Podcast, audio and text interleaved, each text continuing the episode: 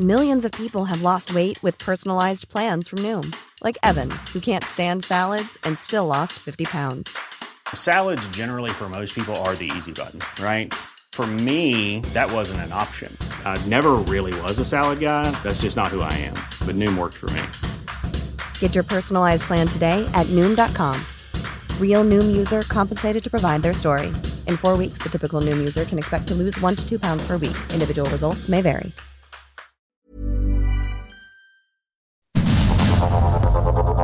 Heraldo Media Group presenta Sergio Sarmiento y Lupita Juárez. Información veraz y oportuna con un toque personal y humano. Por el Heraldo Radio, donde la H suena y ahora también se escucha.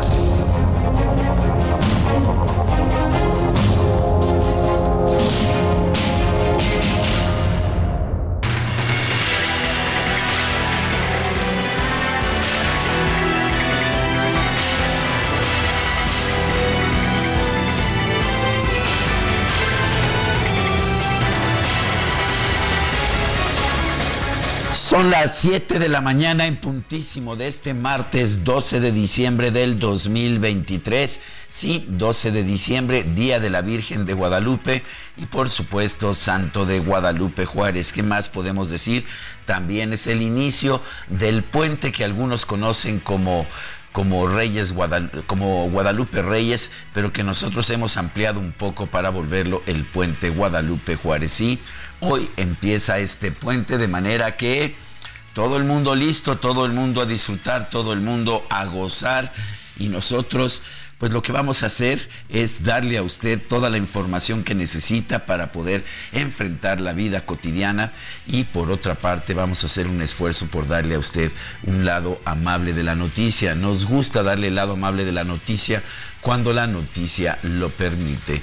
Soy Sergio Sarmiento y conmigo, como todas las mañanas, Guadalupe Juárez. Buen día, Lupita. Hola, ¿qué tal, mi querido Sergio? Con el gusto de saludarte a ti, al igual que a nuestros amigos del auditorio. Muy buenos días, bienvenidos a la información.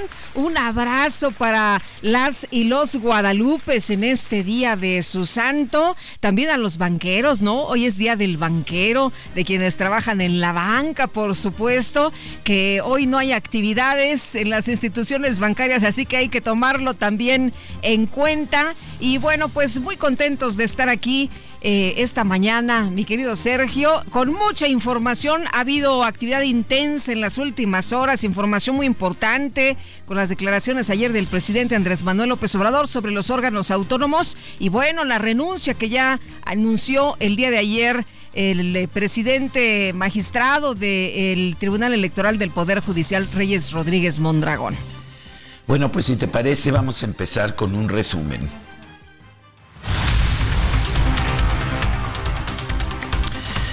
Esta madrugada se llevó a cabo la tradicional ceremonia de las mañanitas a la Virgen en la Basílica de Guadalupe. Las autoridades de la Ciudad de México confirmaron el despliegue de un operativo especial para proteger a los peregrinos.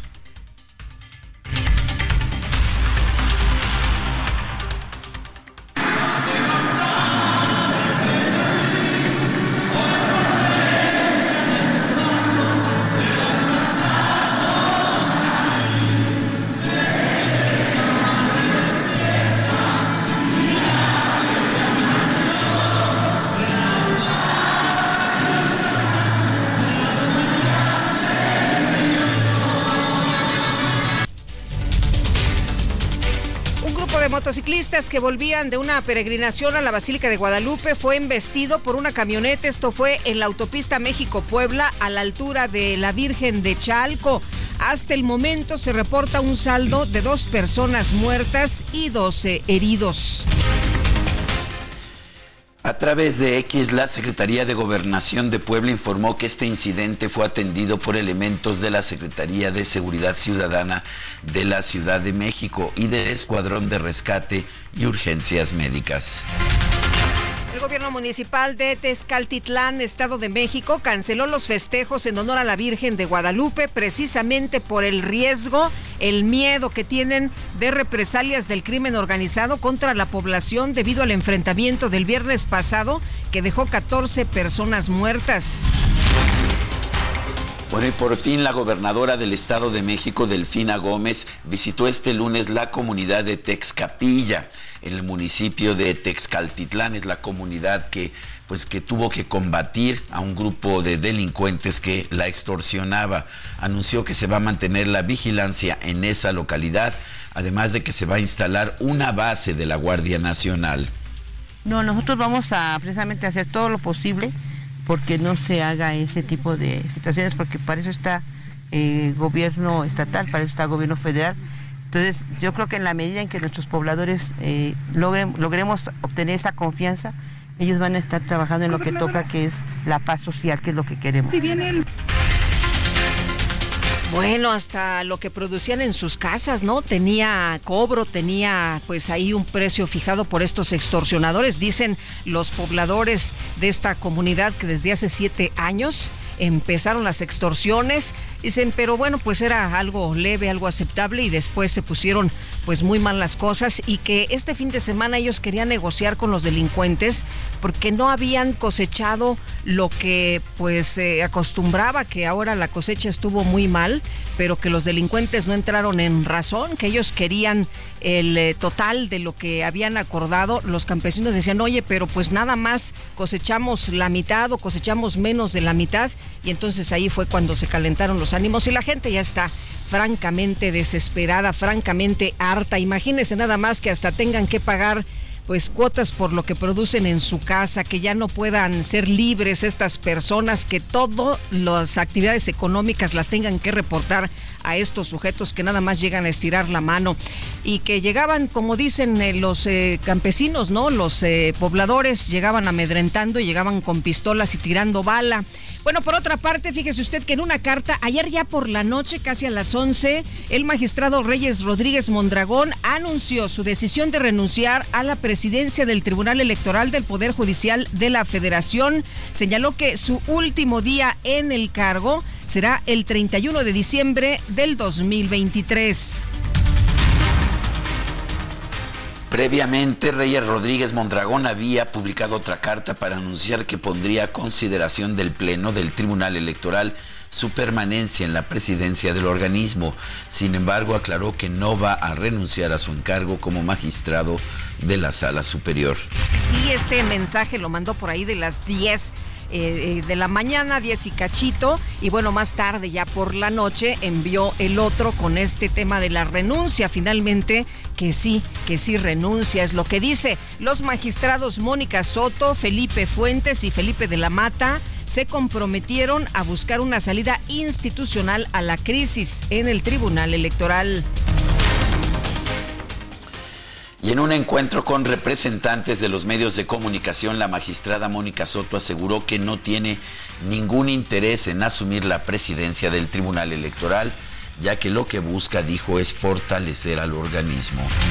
Bueno, aunque mucho se ha mencionado que ella se perfila precisamente pues eh, como eh, presidenta del Tribunal Electoral. Vamos a ver finalmente en qué acaba todo esto, qué es lo que deciden los magistrados, pero bueno, pues dicen que ella es la que se perfila para ocupar esta posición. Ayer Mónica Soto eh, pues aclaró que su reunión, la magistrada Mónica Aralí Soto Fregoso, aclaró que su reunión con el diputado de Morena, Sergio Gutiérrez Luna, se debió a que su partido está preocupado por la situación al interior del Tribunal Electoral y es que se acordará que se publicó una fotografía en la que ella está reunida en un restaurante con eh, el diputado Sergio Gutiérrez Luna y todo el mundo se preguntaba, bueno, pues si es un organismo autónomo que anda haciendo y además en medio de toda esta polémica de la renuncia de Reyes Rodríguez, de esta petición de los magistrados, que anda haciendo cenando ahí con Sergio Gutiérrez Luna, pero vamos a escuchar lo que respondió. Yo me he reunido con el diputado de Morena, que salió una foto, qué bueno que me pregunta para aclarar, es el representante ante el INE, y me he reunido también con muchas actoras y actores políticos, con todos los que me han llamado para preguntarme y decirme lo mismo, eso sí, ¿qué está pasando? El problema interno con ustedes afecta los intereses de mi partido, afecta los intereses de nuestras candidatas, candidatos que vamos a tener, me lo dijo también otras fuerzas políticas y yo estoy aquí, se los digo de frente, abiertamente. Quien quiera platicar conmigo, lo puedo hacer. Las bancadas de oposición en ambas cámaras del Congreso advirtieron que desaparecer los organismos autónomos, como propuso el presidente López Obrador, implicaría una regresión autoritaria para el país.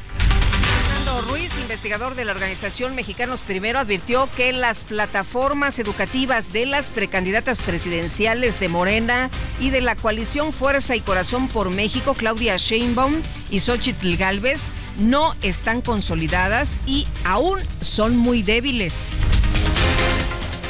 La precandidata de Movimiento Ciudadano a la presidencia municipal de Monterrey, Mariana Rodríguez, anunció que va a alternar sus actividades políticas con su trabajo honorífico en el gobierno de Nuevo León.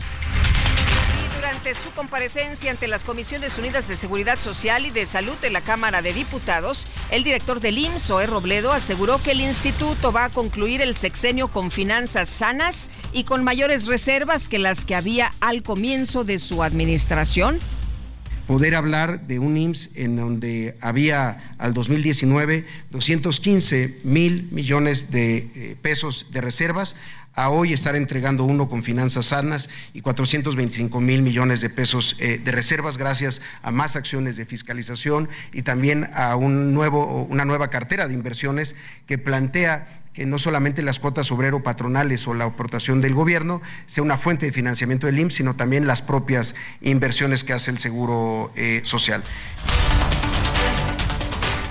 El Aeropuerto Internacional de la Ciudad de México anunció que el próximo año va a aplicar un aumento de 77% en promedio a los costos de servicios aeroportuarios como tarifas de aterrizaje, plataformas para embarque y desembarque, pernocta de aeronaves y revisiones a pasajeros.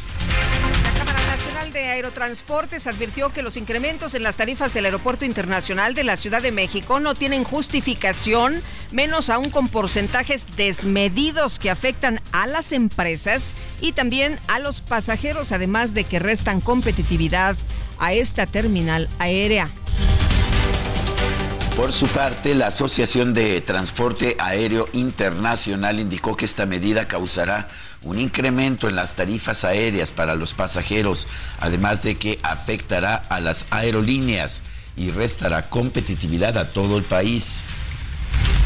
Bueno, la Administración del Aeropuerto Internacional de la Ciudad de México explicó que sus tarifas de servicios aeroportuarios no habían tenido incrementos desde su entrada en vigor en marzo del 2010. Así está la respuesta. Asegura que la medida forma parte de las acciones para eficientar la operación del aeropuerto y sanear sus finanzas. El exdirector de Pemex, Emilio Lozoya, se desistió de la suspensión definitiva que obtuvo para que su libertad quede en manos de un tribunal y no pueda ser cambiado de prisión, ya que ésta impidió que un juez de control se pronunciara sobre su petición de enfrentar en libertad el proceso por el caso Odebrecht. Los líderes de la Confederación Nacional Campesina, la Unión Nacional de Trabajadores Agrícolas, la Liga de Comunidades Campesinas y la Confederación Campesina Independiente denunciaron que el gobierno de Guerrero no ha liberado los recursos para apoyar a los 30 mil productores que entregaron su documentación para ser beneficiados con los programas para el campo. El jefe de gobierno de la Ciudad de México, 3, anunció que va a presentar al Congreso local una iniciativa para crear una nueva ley del derecho al bienestar e igualdad social, con el objetivo de convertir los programas sociales en derechos para la población. Anunciamos que estamos enviando al Congreso de la Ciudad de México una iniciativa para crear la nueva ley para el bienestar y la igualdad social en la Ciudad de México. Es el texto más avanzado que hay en materia de bienestar social. Y ahí hablamos de convertir los programas en derechos sociales y de construir un estado de bienestar, lo cual significa que el Estado no solamente es un poder para la fuerza y la coacción, sino sobre todo es un poder para lograr la igualdad y los derechos de vida digna de todas las personas. La oficina del representante comercial de los Estados Unidos, eh, eh, la, Catherine Tai, anunció que México y la Unión Americana resolvieron un conflicto abierto para la vulneración de los derechos laborales y sindicales de la fábrica textil de Industrias de Interior, esto en el estado de Aguascalientes. El secretario de Agricultura de los Estados Unidos, Tom Vilsack, consideró que el fin del gobierno del presidente López Obrador abre la puerta para que la próxima administración reconsidere la prohibición a las importaciones de maíz transgénico para consumo humano. Señaló que Claudia Sheinbaum es una científica que por lo tanto pues atendería de mejor manera la información científica sobre este tema. Y vámonos a los deportes. Los Titanes de Tennessee se impusieron 28-27 sobre los Delfines de Miami en el cierre de la semana 14 de la temporada 2023 de la NFL.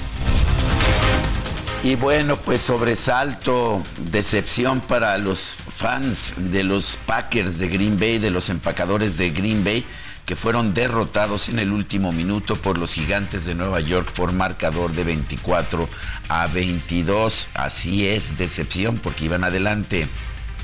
Y la selección mexicana femenil de fútbol quedó ubicada en el grupo A de la Copa Oro 2024 junto a Estados Unidos, Argentina y el ganador del duelo preliminar entre Guyana y República Dominicana.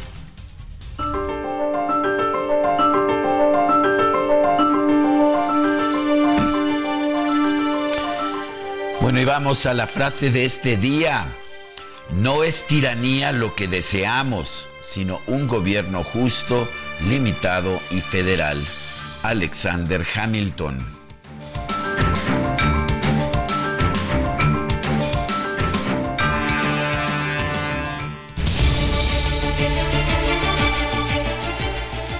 Bueno, y vamos a las preguntas. Ayer preguntábamos, ¿es correcto hacerse justicia por propia mano? Como hicieron los pobladores de Texcapilla, Estado de México, ante los criminales que los extorsionaban? Sí, nos dijo 79.1%, no 17.3%, no sabemos. 3.6%, recibimos 9.878 participaciones. La que sigue, por favor. Claro que sí, mi queridísimo DJ Kike, esta mañana ya coloqué en mi cuenta personal de X, arroba Sergio Sarmiento, la siguiente pregunta. ¿Está usted de acuerdo con que el presidente López Obrador elimine todos los organismos autónomos del Estado mexicano? Sí, nos responde el 4%, no 95.3%, no sabemos 0.7%.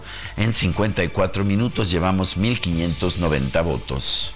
Ahora sí, date un Fiat Pulse. Disfruta de su tecnología inigualable y seguridad inteligente. Desde 347,400 pesos, más tasa desde 9.75%. Además, comisión y seguro gratis. Celebra estas fiestas estrenando un Fiat Pulse. CAT 31.9% sin IVA. Vigencia el 29 de diciembre. Consulta fiat.com.mx. Las destacadas de El Heraldo de México.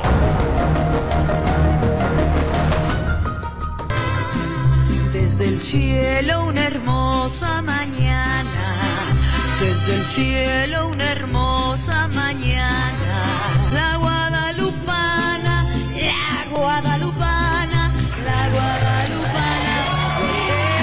Ay, mi querida Itzel González, muy buenos días. Es que no es lo mismo, no es lo mismo si no canta. Y Tati, ¿cómo estás? Muy buenos días. Y ya aquí tengo el cojín, ya tengo encima las tijeras. Este, muchas gracias, el listón. Muy buenos días, Lupita Sergio, queridos Destacalovers. Buen día. 12 de diciembre del 2023, Día de la Virgen de Guadalupe. Miles de fieles llegan a la basílica o a las basílicas que se encuentran en los estados.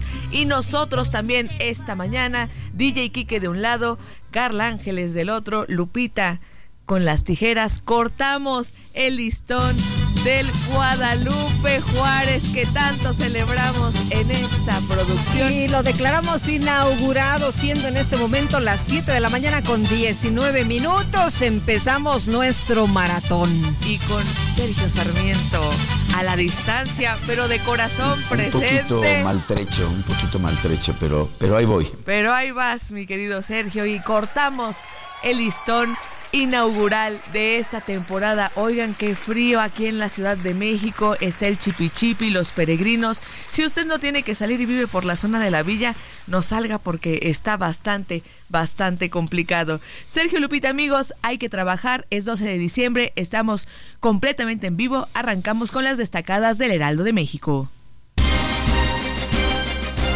en primera plana. Y AMLO contra autónomos quitan presidencia a Reyes Rodríguez en tribunal. El magistrado acepta renunciar el 31 de diciembre. En tanto, López Obrador plantea eliminar al INAI, la COFESE y la CRE antes de irse. País, prevención de adicciones, estrategia alcanza a 39 millones, presenta el informe del EMPA y logros para construir paz. Ciudad de México. Fiestas decembrinas, brilla el Zócalo. 8 mil piezas de focos LED iluminan el Zócalo de la Ciudad de México. Ayer el jefe de gobierno, Martí Batres, encabezó el encendido del alumbrado. Estados, lluvia, nieve, aire, azota con furia frente frío. Varios estados del país se vieron afectados con frío y nevadas en el norte, lluvia en el centro, vientos en el sureste, Golfo y Caribe. Orbe COP28 enoja la opción ambiental, solo se propone bajar el consumo y producción de los combustibles fósiles, una medida alejada del Acuerdo de París. Meta Monday Night Football. Al filo de la butaca, los titanes y los gigantes dan una gran sorpresa con sendas victorias en los minutos finales. Finalmente, en mercados, reporte del INEGI baja el ingreso por el turismo. Disminuyeron 1.4% en octubre de 2023 frente al mismo mes de 2022. Lupita, Sergio, amigos, hasta aquí las destacadas del Heraldo. Feliz martes. Gracias, Itzel, igualmente. Muy buenos días. Y vámonos a las calles de la Ciudad de México. Gaspar Betancur está en la Basílica de Guadalupe. Adelante, Gaspar. Sergio Lupita, buen día.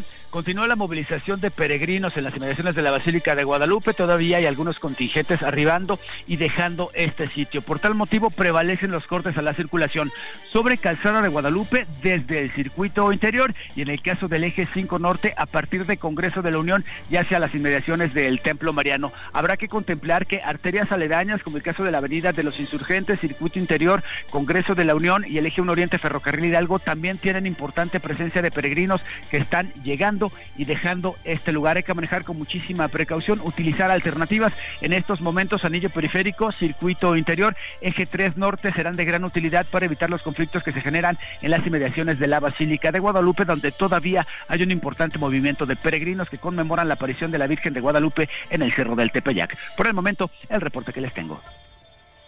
Muchas gracias, Gaspar. Excelente día. Son las 7 con 22 minutos.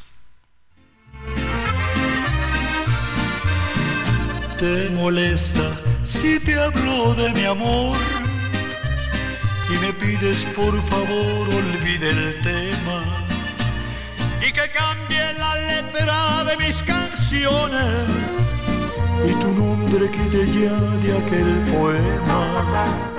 Te molesta, aguanta por favor bueno, pues era tan guadalupano Vicente Fernández que decidió dejarnos un 12 de diciembre de hace dos años, el 12 de diciembre del 2021. ¿Te parece, Guadalupe, que le dediquemos esta mañana en la parte musical de este programa al charro de Buen Titán? Me encanta la idea, mi querido Sergio Vicente Fernández, con esta gran voz y bueno, pues uno de los más consentidos, de los más queridos del público, por supuesto. Empezamos con esta que se llama Un millón de primaveras, el catálogo. El catálogo es grande, uno de los mejores intérpretes de la canción vernácula en nuestro país. Vicente Fernández nació en Guadalajara el 17 de febrero de 1940 y falleció también en la ciudad de Guadalajara el 12 de diciembre de 2021. Quienes lo conocían lo llamaban simplemente Chente. Vicente Fernández. Nuestro número de WhatsApp. Nuestro número de WhatsApp es el 55 2010 96 47. Regresamos en un momento más. Yo te digo, por favor, aguanta un poco ten paciencia, no le des otra pedrada. Oh no, no volver a ladrarte si te molesta, molesta. Solo falta un millón de primaveras, unos cuantos siglos solo he de adorarte. Solo falta un millón de primaveras, después de eso ya no vuelvo a molestarte.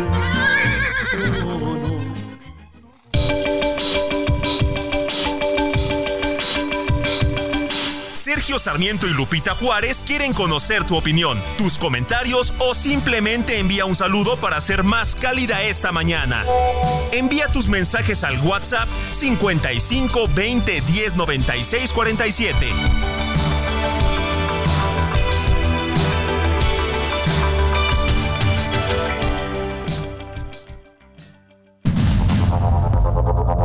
Continuamos con Sergio Sarmiento y Lupita Juárez por el Heraldo Radio.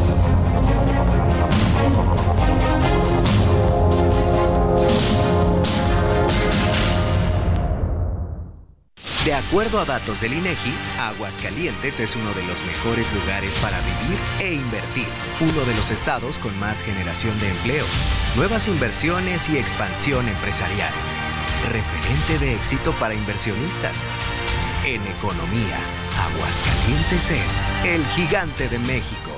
Redefinimos tu concepto de una Sub Infinity QX60 con 36 meses sin intereses o bono de hasta 130 mil. Infinity Black por 5 años, mantenimiento por 3 años, más In Touch Service por un año. Descúbrelo en Infinity Polanco, Calzada General Mariano Escobedo 476, Anzures. Teléfono 5590 357748. Válido del 1 de diciembre de 2023 al 2 de enero de 2024. Car promedio del 10.5% sin IVA para fines informativos. Consulta www.infinity.mx diagonal promociones.html. Aunque hace mucho que lo nuestro terminó, no puedo ser a tu desdicha indiferente. Cuando me entero que algo malo te pasó, sufro al saberte maltratada por la gente. Yo que en el alma tu cariño me guardé, no tengo tiempo de pensar en el honor que fui perdiendo desde el día en que me quedé. Detrás de la puerta, sollozando por tu amor. Ay, Lupita, esta se llama Que sepan todos.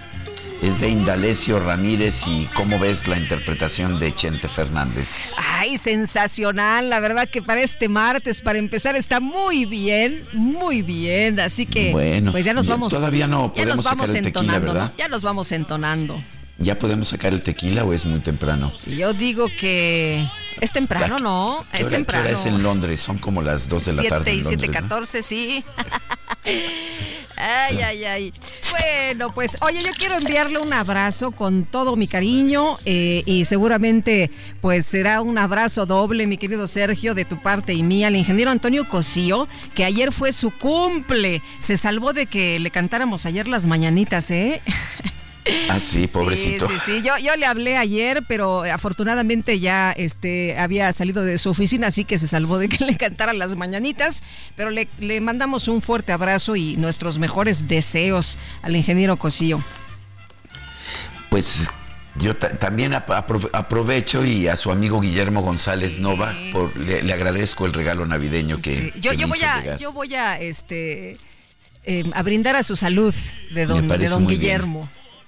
Muy bien. Vámonos Bueno, a los pues, mensajes. Vamos pues. Oye, me dice una persona del auditorio, a ver, arquitecto Mario Ortega, eh, buenos días, par sin par. Mira qué, qué bien, saludándolos con gusto y en esta ocasión para felicitar a Lupita y también para felicitarlos por su excelente noticiario. Muchas gracias, arquitecto, le mandamos un fuerte abrazo.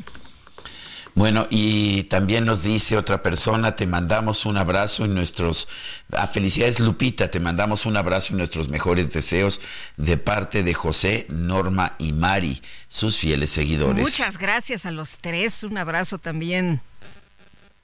Me cayó bien este abrazo grupal, ¿eh? Así parece frío. 8 grados acá en la Benito Juárez. La sensación térmica es como de 2.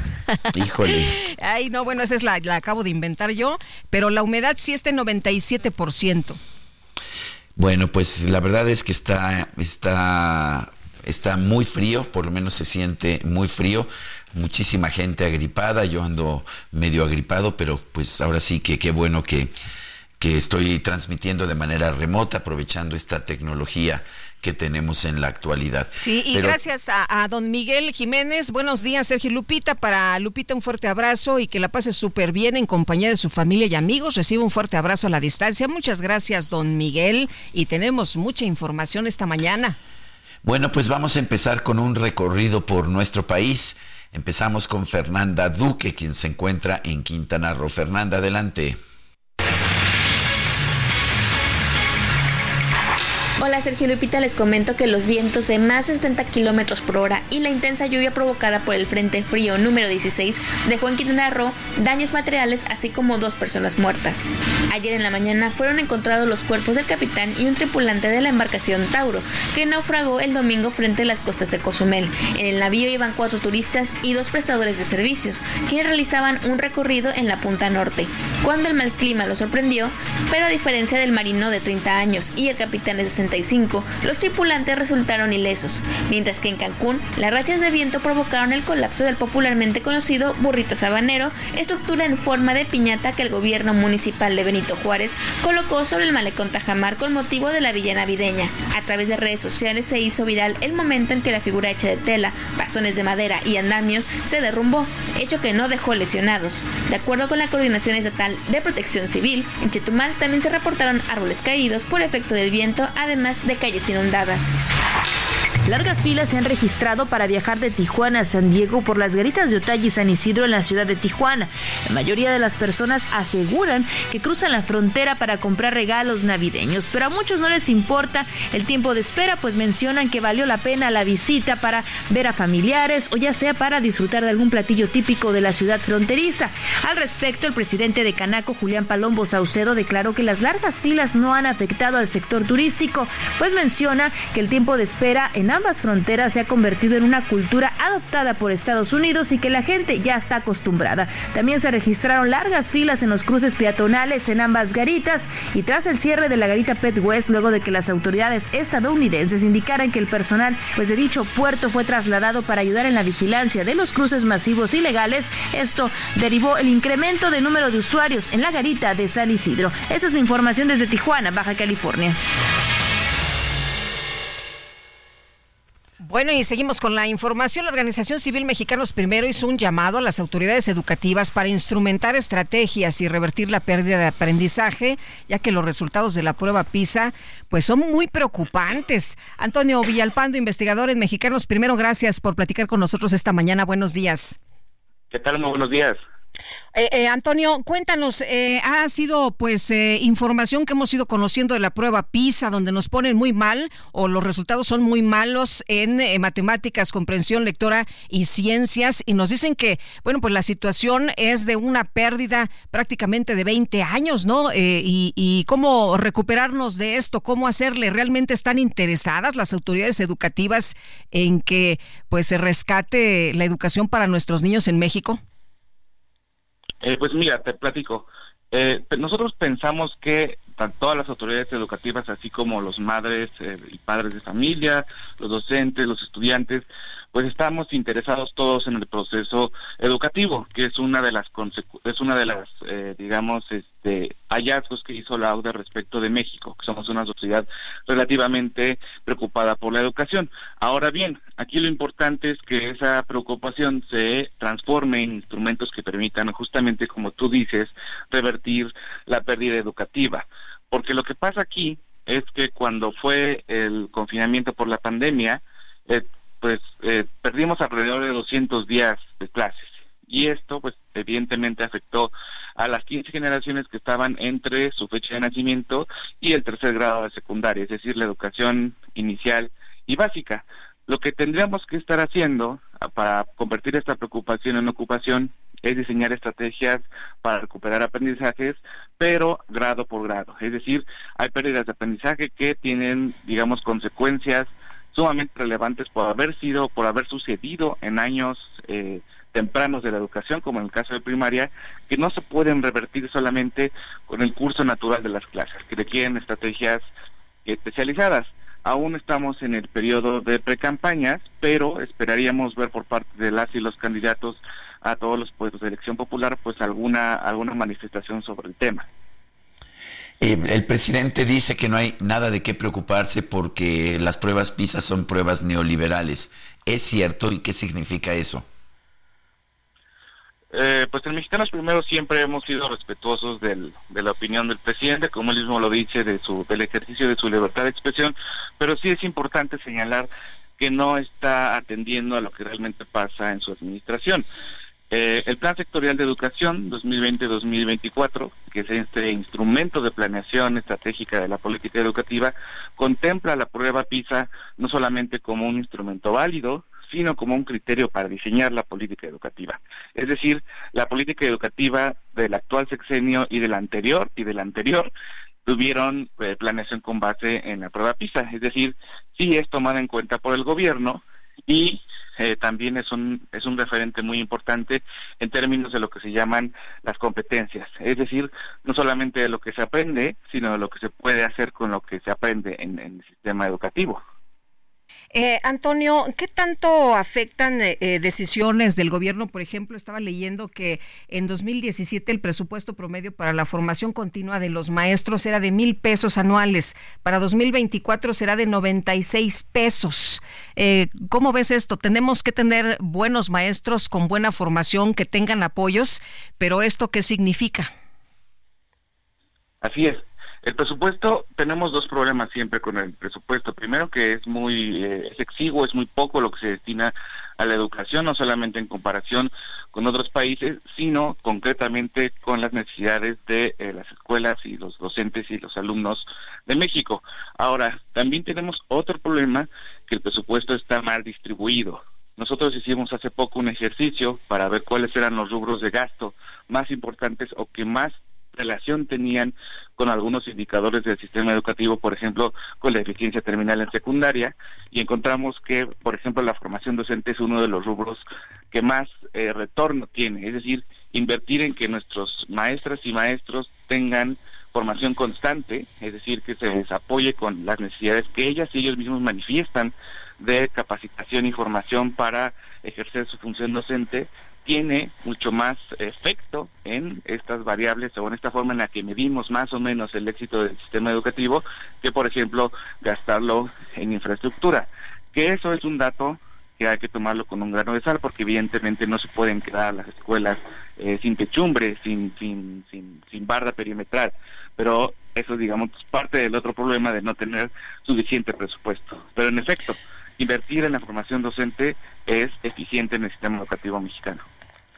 Eh, Antonio, en el sexenio pasado se hizo una reforma educativa que después fue echada para atrás por el gobierno actual. ¿Cuál fue la experiencia de esa reforma educativa original y cuál es la de la reforma que se hizo en este sexenio? El presidente dice que la anterior le faltaba el respeto a los maestros, pero pues ¿qué encontraron ustedes? Pues no hemos hecho un análisis a fondo para comparar estas dos reformas. Sin embargo, eh, pues sabemos que, eh, digamos, este argumento acerca de que era una reforma laboral, no educativa, la anterior, eh, no se sostenía. Pues en muchos casos, las y los maestros que tenían algún problema con el sistema profesional docente, no es porque hubiesen reprobado las, las eh, las evaluaciones, sino porque en algunos casos pues no se presentaban como forma de protesta, lo que definitivamente es su derecho. Eh, tendríamos que preguntar directamente a las y los maestros a su opinión eh, acerca de este de este tema. Lo importante de la reforma laboral de, de esta administración es que no introdujo realmente cambios tan importantes. El más relevante de ellos definitivamente es la nueva escuela mexicana, el nuevo modelo, el nuevo modelo curricular. Esa innovación eh, algunas y algunos investigadores creen que podría mejorar, por ejemplo, lo que pasa con las pruebas PISA, que son pruebas de competencias. porque al cambiar la forma de educar, podría, eh, podrían nuestros estudiantes probablemente utilizar mejor lo que aprenden, no solamente aprender más, sino utilizar mejor lo que aprenden, pero eso no lo vamos a saber hasta que tengamos por lo menos un ciclo completo de educación básica con este nuevo modelo y podamos evaluar eh, su efecto no solamente en la prueba PISA, sino en los aprendizajes de, con otras pruebas.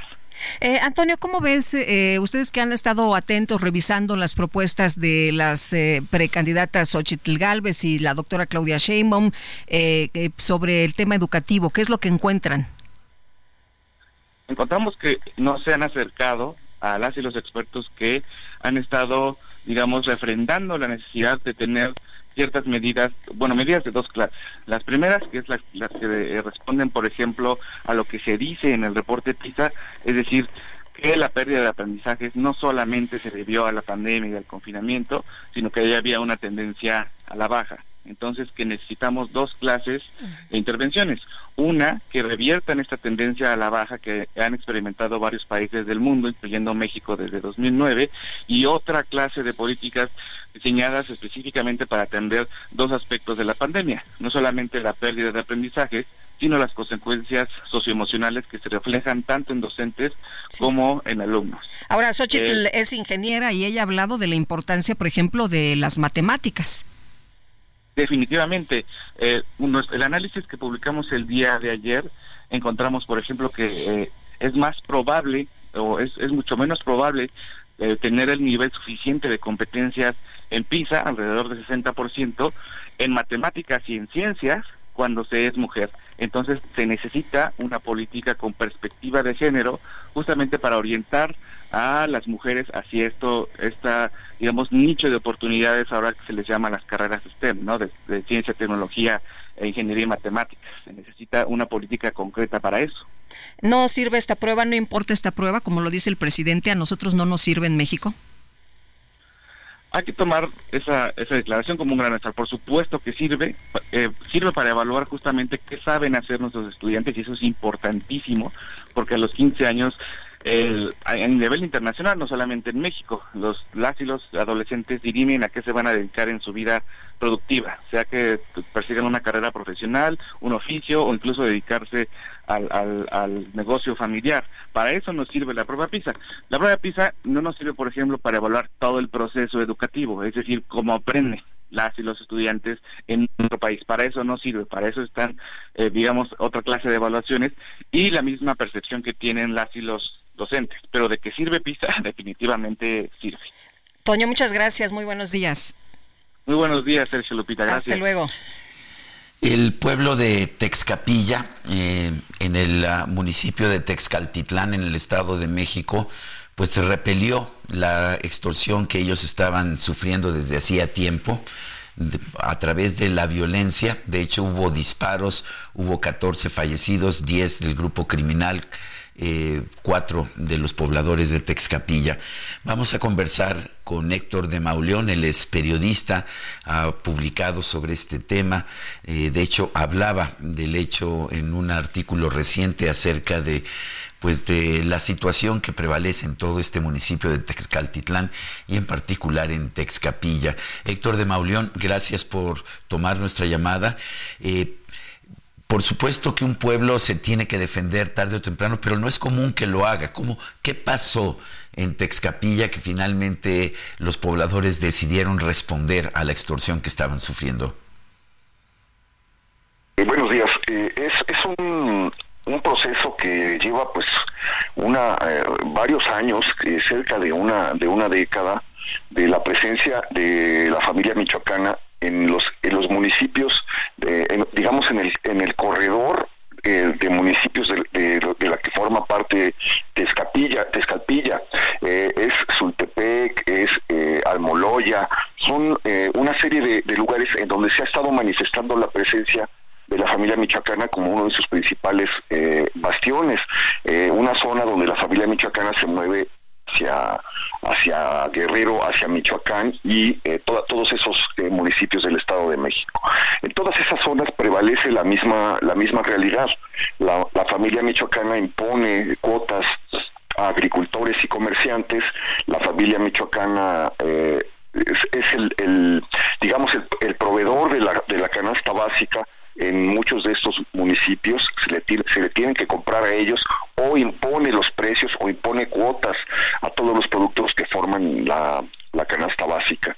Eh, la información que hay es que hubo una junta, citaron a, a, los pobladores de esta, de esta comunidad, son como 1.200 personas, eh, a los agricultores de, de haba, de chícharo, de col, de coliflor, de cebolla, para eh, avisarles que eh, iba a haber un aumento en el cobro de, piso, les iban a cobrar un peso por cada, por cada metro cuadrado de terreno cultivado.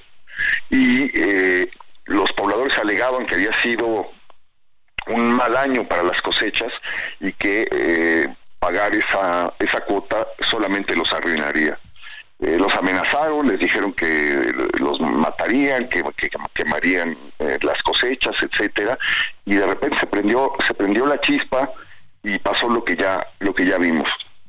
Eh, Héctor, eh, lo, citan, lo citan, perdón, es que lo citan en la cancha, pero no, haya, eh, no, no, sabemos dónde estaba el presidente municipal, que ha repetido tres veces en el cargo y que ha negado que hubiera presencia de grupos criminales en el municipio. no hay, no había absolutamente ninguna autoridad, pero esto es algo común en muchísimos municipios de México. Los jefes criminales citan a la gente en un lugar determinado y le imponen las condiciones que ellos quieren. Ahora, tengo entendido que la gente, de acuerdo a los testimonios que han estado eh, pues eh, dándose a conocer, la gente no tenía la intención de enfrentarse con estas personas, pues ni siquiera, o sea, saben que llegan armados con armas de alto poder, saben eh, el pues la fuerza que tienen, ¿no? Como, como organización criminal, pero que pues se salió todo de control cuando desesperados los campesinos pues no tenían respuesta y a esto que tú señalabas de que pues no habían cosechado el lava por por cuestiones meteorológicas, que no habían eh, tenido eh, otras cosechas al 100% eh, por distintas situaciones y no tenían el recurso y ellos les exigían, el grupo criminal les exigía fuerza la cuota y los campesinos decían, oiga, pero si no, si no tuvimos las cosechas esperadas, ¿de dónde quiere que le saquemos dinero? Y entonces la gente se empezó a desesperar. Sí, este, yo creo que es algo que, que pasa de manera silenciosa en muchos otros municipios de, de México en donde se da este tipo de, de, situación. Eh, eh, creo que nos enteramos de esta realidad simplemente porque se prendió esa chispa, porque las cosas se salieron de control y porque el pueblo se, se lanzó contra sus extorsionadores, se hartó de sus extorsionadores. Pero hay muchísimos otros pueblos de México, muchísimos municipios, donde esto está ocurriendo hoy mismo y eh, como, como ocurrió en Tezcaltitlán durante casi una década, eh, está ocurriendo hoy mismo y se está haciendo el pago en silencio, con miedo, eh, porque viven aplastados por, por los grupos, por los grupos criminales. Es una infinidad de municipios, no solamente, no solamente en el Estado de México, en Guerrero, en Michoacán, sino municipios de Chiapas, de Tabasco, de Jalisco, de Tamaulipas, de Sonora, de Chihuahua, en Baja California, eh, Zacatecas. Es, eh, hemos visto en muchísimos lugares de México desplazamientos de pobladores que huyen eh, de, la violencia criminal, de yugo que les imponen, que se tratan de mover hacia, hacia otros lugares.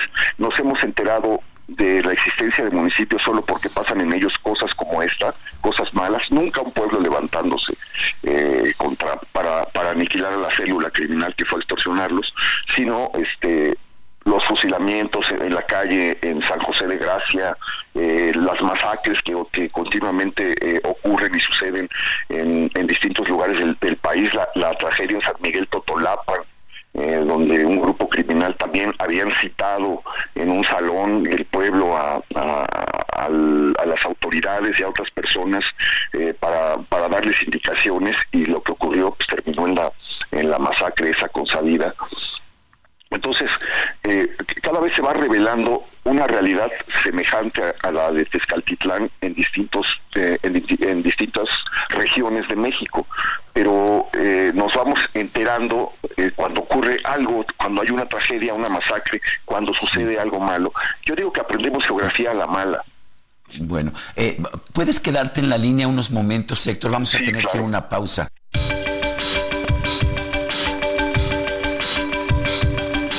Sergio Sarmiento y Lupita Juárez quieren conocer tu opinión, tus comentarios o simplemente envía un saludo para ser más cálida esta mañana. Envía tus mensajes al WhatsApp 55 20 10 96 47.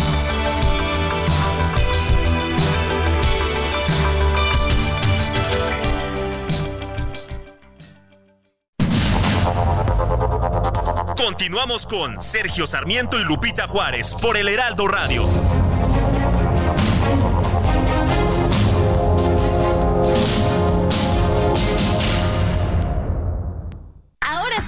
Un Fiat Pulse. Disfruta de su tecnología inigualable y seguridad inteligente. Desde 347,400 pesos, más tasa desde 9.75%. Además, comisión y seguro gratis. Celebra estas fiestas estrenando un Fiat Pulse. CAT 31.9% sin IVA. Vigencia el 29 de diciembre. Consulta fiat.com.mx.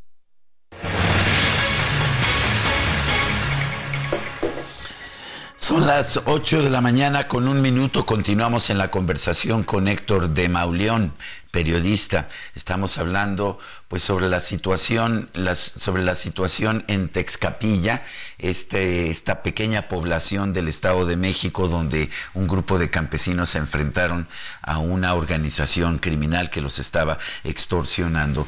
¿Cuáles son las soluciones? La gobernadora Delfina Gómez ha señalado que se va a instalar un cuartel de la Guardia Nacional en Texcapilla. ¿Qué opinas?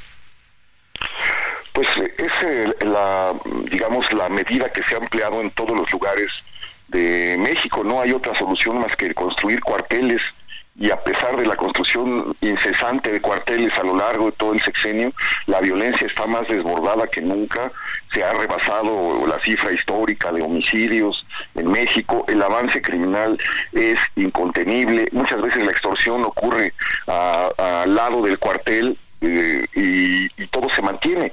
Creo que este eh, no no hay eh, una eh, el gobierno no ha encontrado o no ha buscado o no ha querido buscar una solución se ha mantenido eh, en la necedad de lo que llama lo que llama su estrategia sea lo que esto sea se ha mantenido eh, en eso a pesar de que esa estrategia naufragó muy pronto a pesar de que muy muy pronto, eh, eh, al comienzo del sexenio, se vio que, que, se iba en una ruta que no iba a llevar a, nada y hoy el resultado es una presencia criminal eh, en un, altísimo porcentaje del país, donde hoy mismo está ocurriendo eh, lo que vimos en Tezcaltitlán, el, el, el control de, de los grupos criminales es inmenso. Eh, estaba yo revisando la, la, lista de municipios en donde hay presencia de la familia michoacana en el Estado de México, por ejemplo, y es apabullante, pues es, es que prácticamente eh, en todo el Estado de México hay eh, o han aparecido narcomantas o ha habido ejecuciones eh, o se dan, se dan las denuncias y las quejas por la, por la extorsión. Han comenzado a suceder en algunos pueblos de Guerrero que eh, los pobladores se han, se han, armado ya para, para enfrentar o para impedir la entrada de integrantes de la de la familia michoacana, sobre todo en la zona de la tierra de la tierra caliente. Eh, eh, ayer ya se dieron reportes de que por lo menos 100 comunidades pequeñas comunidades se estaban estaban en una situación eh, semejante a la de Tezcaltitlán. Entonces, eh, el presidente va a un municipio cercano, se pone a reír, eh, dice que vamos bien y de buenas, la, la gobernadora llama a todos a unirnos por la por la paz. Como te decía, el presidente municipal, después de, de, de después de, de, gobernar tres veces, eh, no, no no aparece, no no nunca tuvo reportes. Dice que, que se reunió con comisarios ejidales y, eh, y, comunitarios y nunca le reportaron absolutamente presencia de grupos criminales. Sí, aunque decir, la gente dice que, que, que, fueron a Toluca, ¿no? Que fueron al estado, de, eh, pues, al, bueno, a, a, ahí a, a Toluca, a la capital, a la capital del Estado de México para pues eh, denunciar y que no solo eso, que nadie les hizo caso y que después fueron a, vinieron aquí a la Ciudad de México y que pues tampoco nadie les hizo caso. Es decir, que sí había información, que sí había conocimiento eh, a las autoridades de lo que estaban padeciendo los pobladores. Eh, sí, desde, desde 2018 se detuvo a un a un sicario de la familia michoacana que tenía en su teléfono eh, las imágenes de una emboscada que se hizo en Almoloya, eh, en donde los sicarios se grabaron antes de la, de la emboscada a agentes estatales y durante el momento de la emboscada, y a través de ese teléfono se, se sacó una red de vínculos que revelaba quiénes eran los, los los, eh, los jefes criminales y los integrantes de, de, las células de la familia michoacana que operaban en ese en ese lugar. Y como siempre eh, nunca se hizo nada. Hoy retacan el municipio con con guardias nacionales y eh, hablan de que llegaron 300 o 600 este etcétera y de repente pues se los van a llevar a otro lado porque va a volver a pasar algo semejante porque el, el país está infestado de, de, situaciones como, como estas y eh, los, las, poblaciones pues volverán a quedar en el, en el abandono o con, con un cuartel más que, eh, no, que, no, que no sirve, que no ha servido para contener absolutamente nada como ha pasado en otras partes de México. Bueno, pues Héctor de Mauleón, periodista, gracias por conversar con nosotros sobre este tema preocupante de la violencia. Un abrazo muy fuerte, muchas gracias. Gracias, hasta luego. Oye, y las personas de la comunidad tienen miedo, pero ayer veíamos este video en el que una mujer dice, bueno, pues sí tenemos miedo, pero pues eh, pedimos al gobierno que nos dé armas y que nos den chalecos antibalas para hacer frente a esta delincuencia insoportable, así de ese tamaño. Y vámonos ahora con el pronóstico del tiempo. El pronóstico del tiempo con Sergio Sarmiento y Lupita Juárez.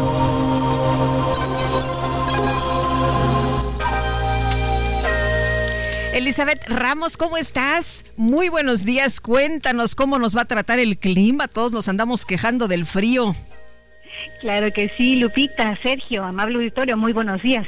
Pues efectivamente la masa de aire ártico asociada al frente número 16 mantendrá ambiente matutino y nocturno frío a muy frío y vespertino fresco sobre entidades del noroeste, norte, noreste, centro y oriente del país, percibiéndose ambiente gélido en zonas altas de los estados de Sonora, Chihuahua y Durango. Además, se prevé viento de componente norte con rachas de 70 a 90 kilómetros por hora en el istmo y golfo de Tehuantepec. Por su parte, canales de baja presión, ingreso de humedad e inestabilidad en niveles altos van a ocasionar lluvias y chubascos en el norte, occidente, centro y oriente, oriente y sureste de la República Mexicana, con lluvias puntuales intensas en Quintana Roo, muy fuertes en Veracruz, Oaxaca, Chiapas, Tabasco, Campeche y Yucatán y fuertes en Tamaulipas y Puebla. Para la Ciudad de México, durante esta mañana se prevé ambiente frío, cielo, nublado con bancos de niebla. Por la tarde la temperatura máxima oscilará entre 18 y 20 grados con ambiente fresco. Además se prevé cielo nublado y presencia de lluvias y lloviznas intermitentes a partir de las 14 horas. Así que lo que les recomendamos es salir bien abrigados y tomar sus precauciones. Este es el pronóstico. Sergio, Lupita, regresamos con ustedes. Muy bien, Elizabeth, muchas gracias. Buenos días. Un fuerte abrazo. Buenos Hasta luego. Y cuando son las 8 con 8 vamos con el Químico Guerra. Redefinimos tu concepto de una Sub Infinity QX60 con 36 meses sin intereses o bono de hasta 130 mil pesos. Infinity Black por 5 años, más mantenimiento por 3 años, más InTouch Service por un año.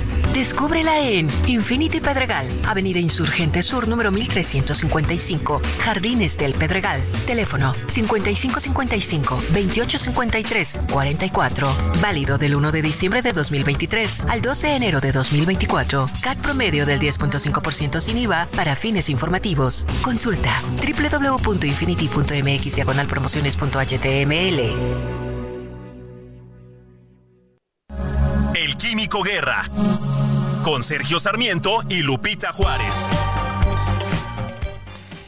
Mi querido Químico Guerra, ¿qué nos tienes esta mañana? Adelante. Sergio Lupita, pues mientras estamos hablando ahorita en este momento está llegando a su conclusión esta Convención Marco de las Naciones Unidas sobre el Cambio Climático en su edición 28, con una gran, gran diatriba, una gran eh, disyuntiva y que es una frase, Sergio Lupita. Se debe tener en la declaración final que deben de eliminarse inmediatamente los combustibles fósiles o que debe haber una disminución gradual, que debe haber una, eh, eh, digamos, gradualidad en la eliminación, en la disminución del uso y consumo de combustibles fósiles? Esa es la gran pregunta que tiene dividida ahorita a la convención. El secretario general de Naciones Unidas, Marco Guterres, acaba de expresar que debe de, eh, de tenerse una eh, eliminación progresiva, ¿verdad? Esto le permite, ¿verdad? A toda la industria, a la inercia que se tiene, que todavía pues es mayor, eh, mayoritariamente la, generación de electricidad, sobre todo a través de combustibles fósiles, de ir gradualmente eh, disminuyendo esta dependencia de los combustibles fósiles. La gran pregunta es, Sergio Lupita, como dicen los ambientalistas, el planeta Tierra ya no aguanta, no es una cuestión de eh, progresión, no es una cuestión de una eliminación progresiva, es una cuestión de urgencia. Eh, las naciones productoras de petróleo y muchos de los consumidores también de petróleo dicen esto no es factible desde el punto de vista realista, no es factible, tenemos que hacer una disminución gradual. Esta cuestión de la eliminación progresiva o la eliminación inmediata está atorando en este momento que ya se está llegando a las conclusiones de la COP28, pues toda esta eh, discusión. Yo, como lo he expresado con ustedes, no soy radicalista en ese sentido, reconozco las realidades, sé que es un bonito ideal, ¿no? Bueno, vamos a hacer un planeta limpio el día de mañana. La realidad es que así no funciona, así no funciona el mundo. Entonces, el que no se tenga esta flexibilidad, digamos, para... Eh, con el mayor ahínco y con la mayor decisión y con los mayores recursos lograr la descarbonización del planeta, pero en la gradualidad que permite la realidad concreta, la, la realidad real, por decirlo así, eh, eh, se va a seguir con este encontronazo que a final de cuentas lo que logra eh, Sergio Lupita es un desánimo, ¿no? El decir, bueno, es que no se hace nada, ¿para qué se hacen estas COPs si no se logra nada? Por otro lado, decir, no, pues estas gentes que son totalmente idealistas, qué bueno, ¿verdad? Para una discusión de café, para una manifestación, para una clase en la universidad, pero que no entienden la concreta realidad específica, ¿no? De los empleos dependientes, la tecnología, como está en este momento. Ustedes saben muy bien que yo soy un gran impulsor de las nuevas tecnologías de energía sustentable, las cuestiones del hidrógeno verde, la fotovoltaica, la eólica, inclusive la, la nuclear avanzada, etcétera. Pero hay una realidad concreta que no podemos borrar, digamos, quisiéramos, pero no funciona. Entonces, en este momento están así, una noticia interesante para México, Sergio Lupita, se dio a conocer un tratado de no proliferación de combustibles fósiles. Fíjense qué interesante, un tratado internacional de no proliferación de combustibles fósiles. Esto para mí es una visión mucho más certera, no la eliminación, ¿verdad?, de que cerremos todas las refinerías mañana, sino decir, bueno, que por lo menos no proliferen. Así como México fue el impulsor del Tratado de No Proliferación de Armas Nucleares, eh, México está siendo pues un actor importante en este Tratado de No Proliferación de combustibles fósiles. Esta iniciativa en México está encabezada por la doctora Isabel Studer, que tú conoces bien, Sergio, también tú, Lupita, una gran luchadora por la cuestión de la sostenibilidad y que está encabezando este esfuerzo en el capítulo México del Tratado de No Proliferación de Combustibles Fósiles. Así las cosas, Sergio Lupita, tenemos que esperar unas horas también. Es posible que se eh, pues amplíen, que se extiendan las negociaciones unas horas más. Las cosas están álgidas, calientes, por lo que les acaba yo de, de comentar. Mañana tendremos ya, creo que los resultados finales, Sergio Lupita. Bueno, pues estaremos al pendiente entonces y eh, como siempre, Químico, gracias por traernos esta información. Al contrario, Sergio, buen día. Igualmente para ti, Lupita. Gracias, Químico. Muy buenos días. Y el Aeropuerto Internacional de la Ciudad de México informó a las aerolíneas que el próximo año aplicará un incremento, pero no será de un 5, un 7, sino del 77% en promedio a costos de servicios aeroportuarios. Y en la línea telefónica está el capitán de navío Abel Moreno Isidro, director comercial y de servicios del Aeropuerto Internacional de la Ciudad de México. Capitán, buenos días. Gracias por platicar con nosotros. Muy buen día a todos, muchas gracias, a la orden. Oiga, cuéntenos por qué se da este ajuste en estos momentos y además, pues de ese porcentaje, 77%. Sí, bien, voy a hacer una pequeña introducción al, al tema. las tarifas del servicio aeroportuario para la ICM eh, tenían más de 13 años sin actualización. La última actualización que se tuvo de tarifas aquí en el aeropuerto fue en febrero del, del 2010. Este, esto mm, nos ha generado un, ha generado, tenemos un rezago en, en las, en las, este, en las tarifas y nos dimos a la tarea de hacer un estudio para su actualización. El aeropuerto, cuando se lo, lo toma la Marina, eh, nos encontramos con con unas finanzas un poco complicadas y esto es con el fin de coadyuvar a- al saneamiento de las mismas. Este, este, ¿Sí? Sí, capitán, eh, el aeropuerto siempre fue rentable. De hecho, lo que me decían los directores anteriores e- era que era sumamente rentable. ¿Qué hicieron que pues un aeropuerto que era tan rentable ahora esté con finanzas tan precarias? Eh, era, era rentable porque el aeropuerto, una de sus, una de sus eh, principales, eh, sus principales- ingresos era, era el TUA. El TUA afortunadamente, afortunadamente no, no lo tenemos nosotros por ahora. Entonces este, estamos viendo, eh, estamos tomando mu- muchas acciones para poder eh, para poder hacernos de recursos. Encontramos deudas, eh, hemos recuperado deudas, eh, hemos ajustado tarifas y, todo es con el fin de, recuperar las finanzas del, de la ICM. Este este incremento, yo, yo puedo poner puedo poner un ejemplo porque sí a, simple vista pudiera pudiera tener un, un- impacto del 77% es mucho. Eh, si, tomamos en cuenta, por ejemplo, eh, que los servicios de pernocta actualmente en el ICM este, se cobran a 1.30, hablamos en pesos, el promedio en, los grupos aeroportuarios, eh, como Azur, GAT y OMA, el, el costo es de 3.23. Nosotros, al hacer este ajuste, vamos a incrementar la pernocta de 1.30 a 2.30. Aún con este incremento, seguimos por debajo de la media de los demás grupos aeroportuarios. Y es así para, aterrizaje, plataforma, revisión de pasajeros y equipaje de mano, en, toda la- en todas las tarifas vamos a seguir estando por debajo del promedio de los grupos aeroportuarios.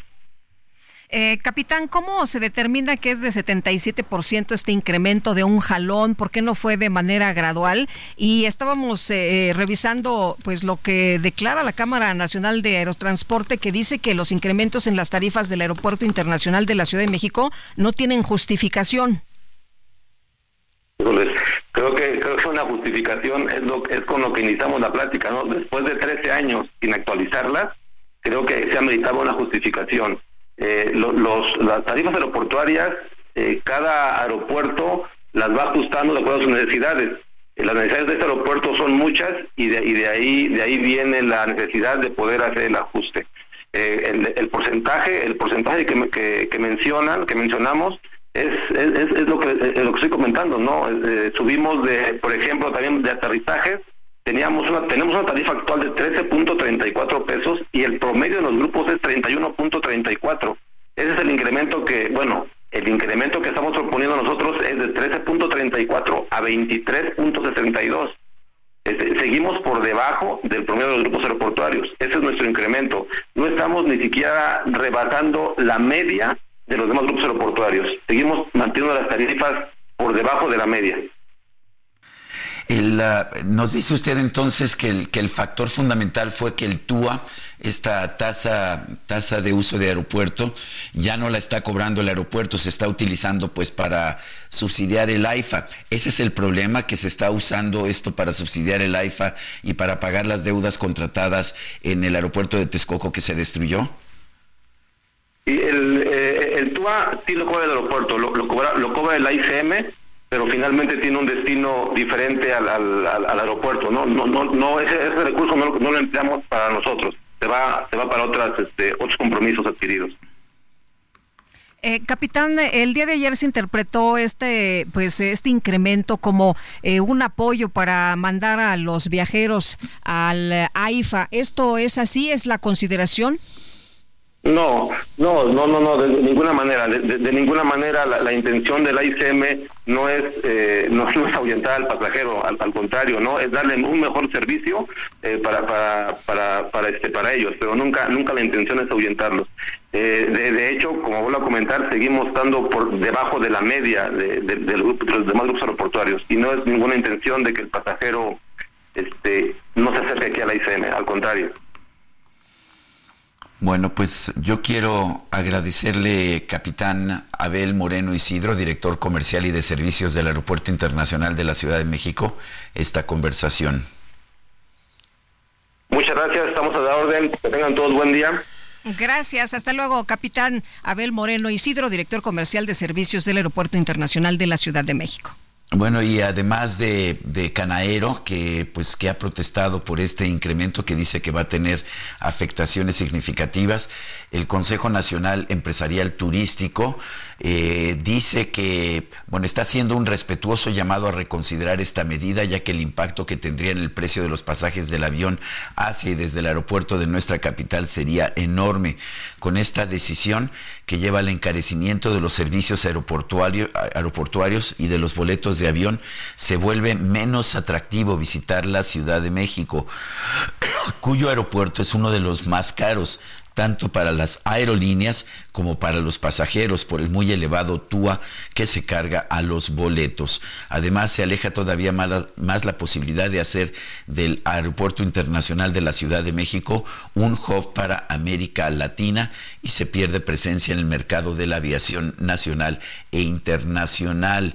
Eh, eso es lo que dice este Consejo Empresarial Turístico, pero también la Canaero, la Canaero, que es la Cámara, eh, la Cámara de la Industria de la, de la, industria aérea, de la industria aérea mexicana, dice que, que el, el aeropuerto argumenta que las tarifas de los servicios aeroportuarios no han sido ajustadas desde hace varios años. Sin embargo, su alta rentabilidad no justifica más incrementos y menos aún con porcentajes desmedidos que afectan a las empresas, a los pasajeros y restan competitividad al principal centro de, conectividad aérea del país y de toda América Latina. Eso es lo que señala la la Cámara Nacional de Aerotransportes, la Canaero, y pues también ya le habíamos dicho lo que señala el Consejo Nacional Empresarial Turístico. Y vámonos ahora con información de Javier Ruiz. ¿Dónde andas, Javier? ¿Cómo estás? Buenos días. hola, Lupita, ¿qué tal? Excelente mañana. Nos encontramos en el cruce del eje 3 Sur, la avenida Baja California, casi cruce con la avenida Cuauhtémoc. Son eh, eh, médicos residentes del Hospital 121 quienes están bloqueando este importante cruce. Están exigiendo que se libere a una estudiante presidente del Hospital Siglo XXI, Luisa, quien fue detenida el día de ayer, presuntamente pues eh, por administrar tener dentro de su mochila suministros de médicos, claro, de fentanilo, esto aparentemente, y es por ello que pues eh, sus compañeros han decidido pues bloquear la circulación el día de ayer por la noche, hoy por la mañana, en espera de que pues, eh, se libera a esta joven, lo que refiere que ellos tienen pues estos medicamentos porque pues prácticamente son necesarios para suministrarlos, muchos de ellos los llevan, los traen, sin embargo, pues no tienen, pues a decir de ellos, un uso pues eh, recreativo y es por ello que están cerrando este importante cruce. Demasiado afectada la circulación prácticamente sobre el eje 3 sur, está detenida el avance vehicular desde el eje central y para llegar a insurgentes de la misma manera Cuauhtémoc se encuentra cerrado en este punto. De momento, Lupita, hay que utilizar como alternativa la avenida Doctor Versus y el viaducto Miguel Alemán. El reporte que tenemos. Gracias, Javier. Muy buenos días. Hasta luego, Hasta luego. Y Gaspar Betancourt sigue allá en la Basílica de Guadalupe. Adelante, Gaspar.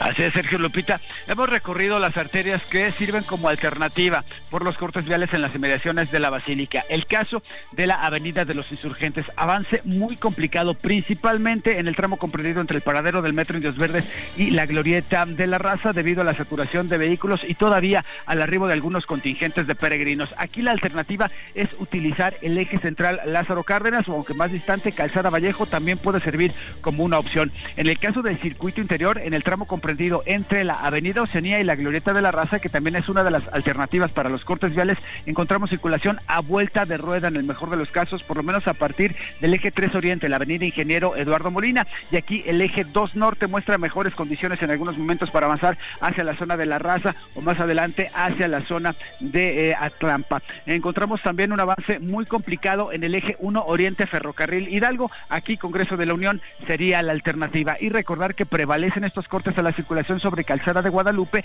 desde el circuito interior y también del eje 5 Norte San Juan de Aragón a partir de las inmediaciones del metro Martín Carrera. Por lo pronto, el reporte que les tengo.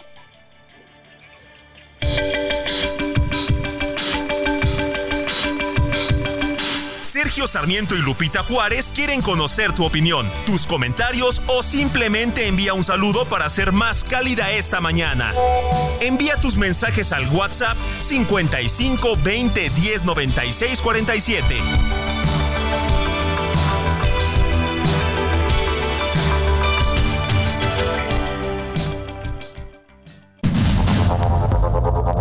Continuamos con Sergio Sarmiento y Lupita Juárez Millions of people have lost weight with personalized plans from Noom, like Evan, who can't stand salads and still lost 50 pounds. Salads, generally, for most people, are the easy button, right? For me, that wasn't an option. I never really was a salad guy. That's just not who I am. But Noom worked for me. Get your personalized plan today at Noom.com. Real Noom user compensated to provide their story. In four weeks, the typical Noom user can expect to lose one to two pounds per week. Individual results may vary. Heraldo Radio.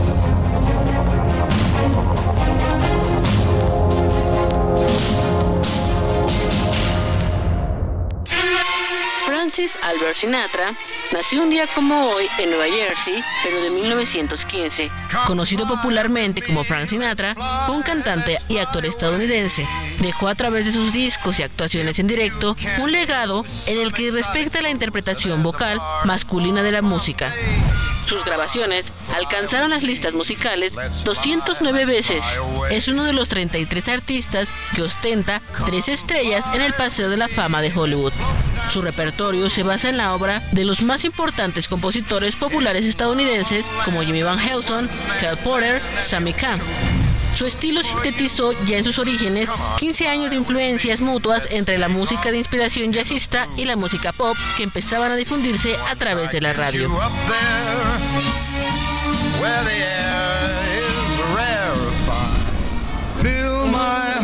With song and let me sing forevermore.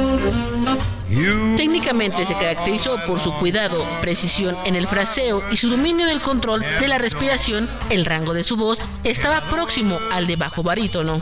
Sinatra se le reconoce por haber sido el primer cantante que hace uso consciente de los medios de amplificación de sonido con el objeto de situar la voz por encima del sonido de la orquesta.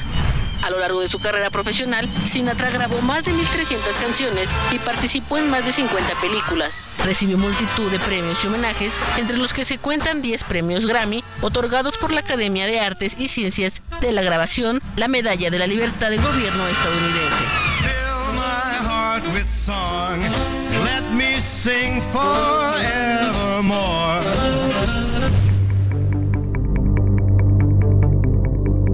Jaque Mate con Sergio Sarmiento.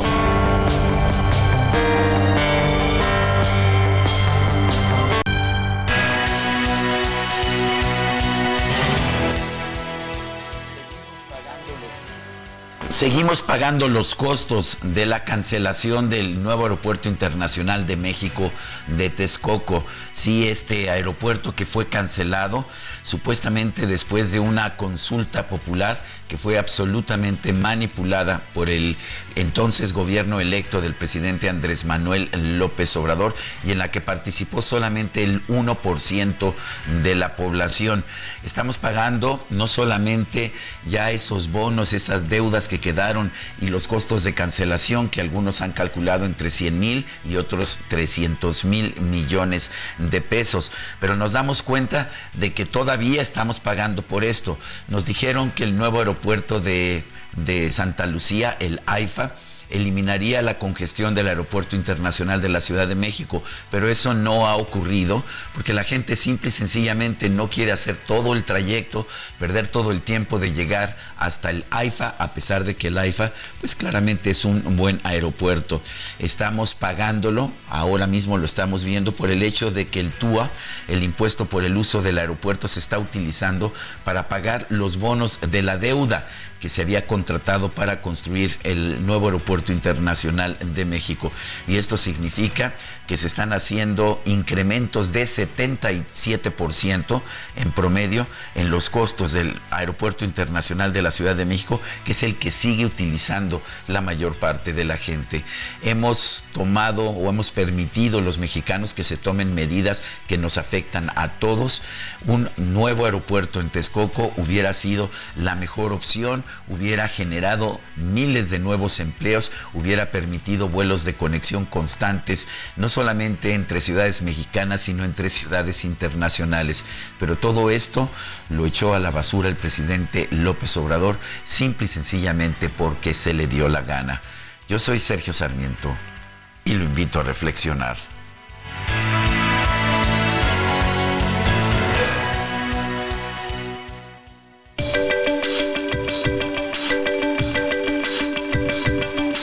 Sergio Sarmiento, tu opinión es importante. Escríbele a Twitter en arroba Sergio Sarmiento.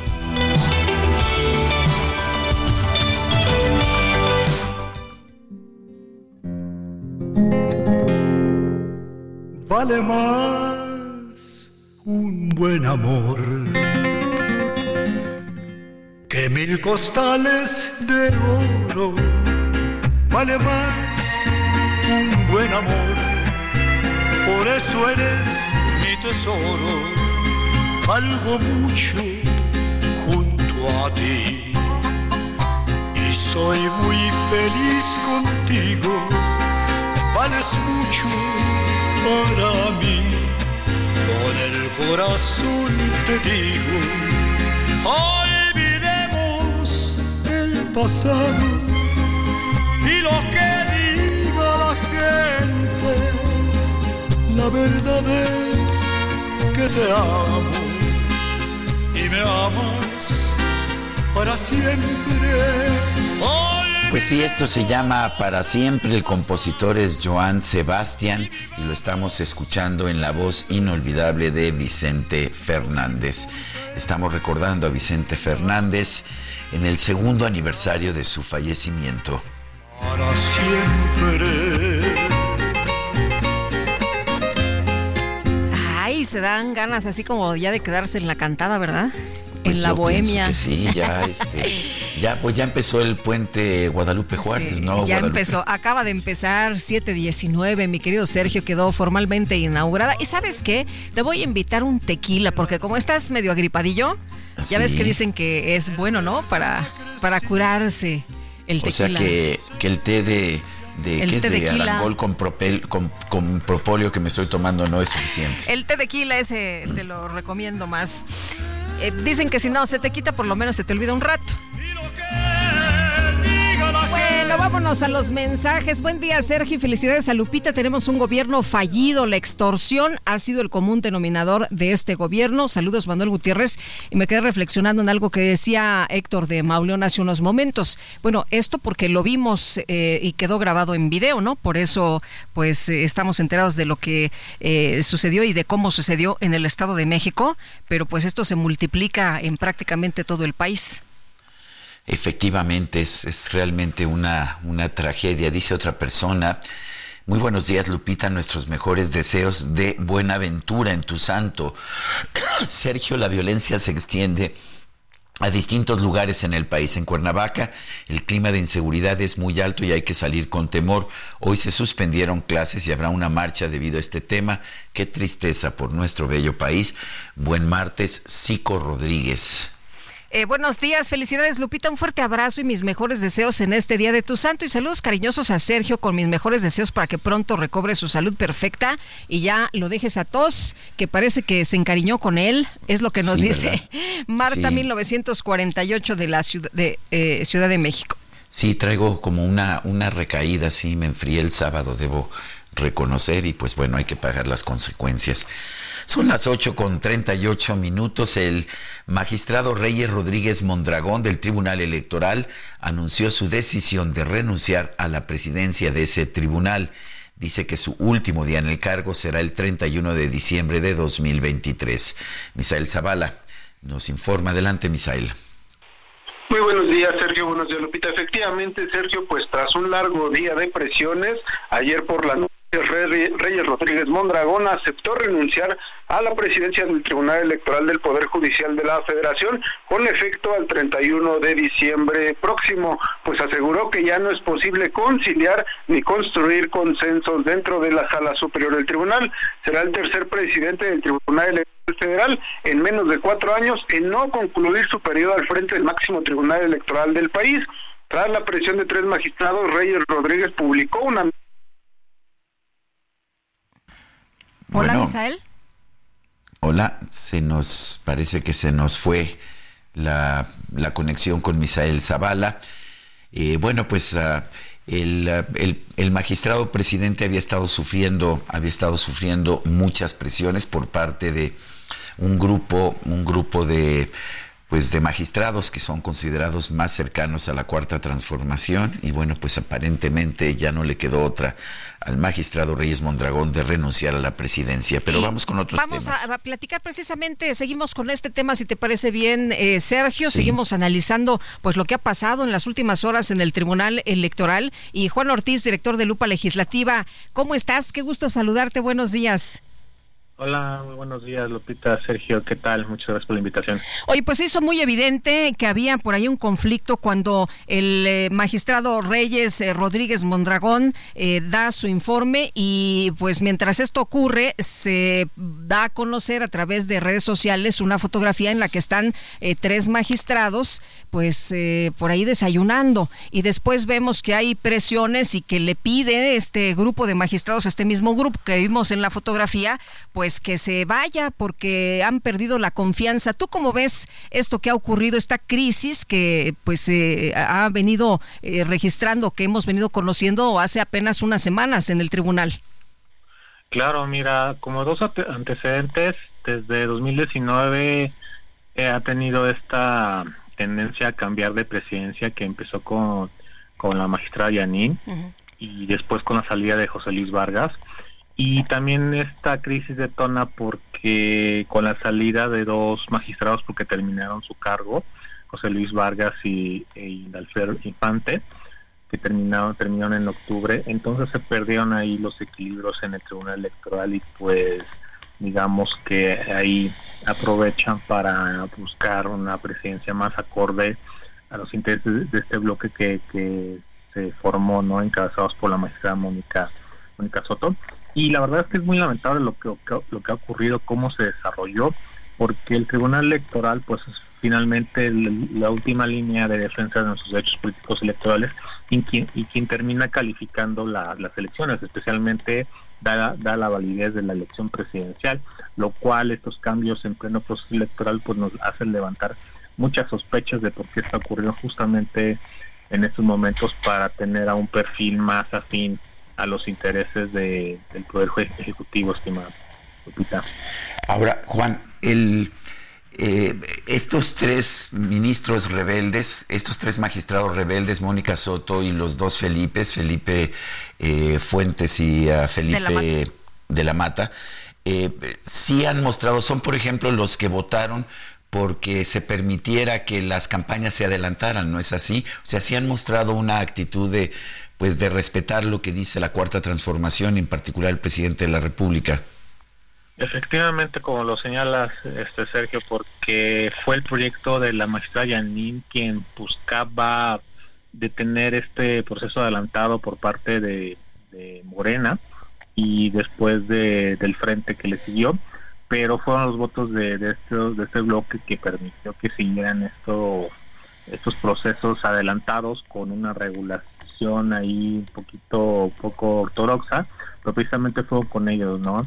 Lo cual desde ese momento también nos, hacía cuestionar pues qué estaba pasando en el tribunal electoral y ahora que va a dejar este cargo de la presidencia del 31 de diciembre, no, pues ahora sí que quien esté al frente de este tribunal, cualquiera de estos tres, digamos, magistrados rebeldes, y así ya, los llamaron, pues va a estar, cada decisión va a estar seriamente cuestionada por la posible intromisión del Poder Ejecutivo.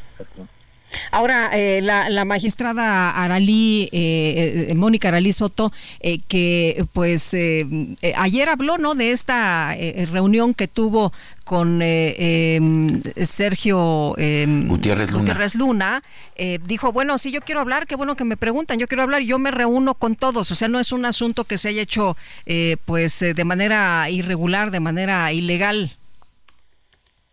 Pues es que, mira, sí es como una práctica en todas estas instituciones, esta reunión con, con los diferentes partidos políticos, porque al final de cuentas es a través de los partidos, en los grupos parlamentarios, como se eligen eh, los integrantes de los órganos de decisión.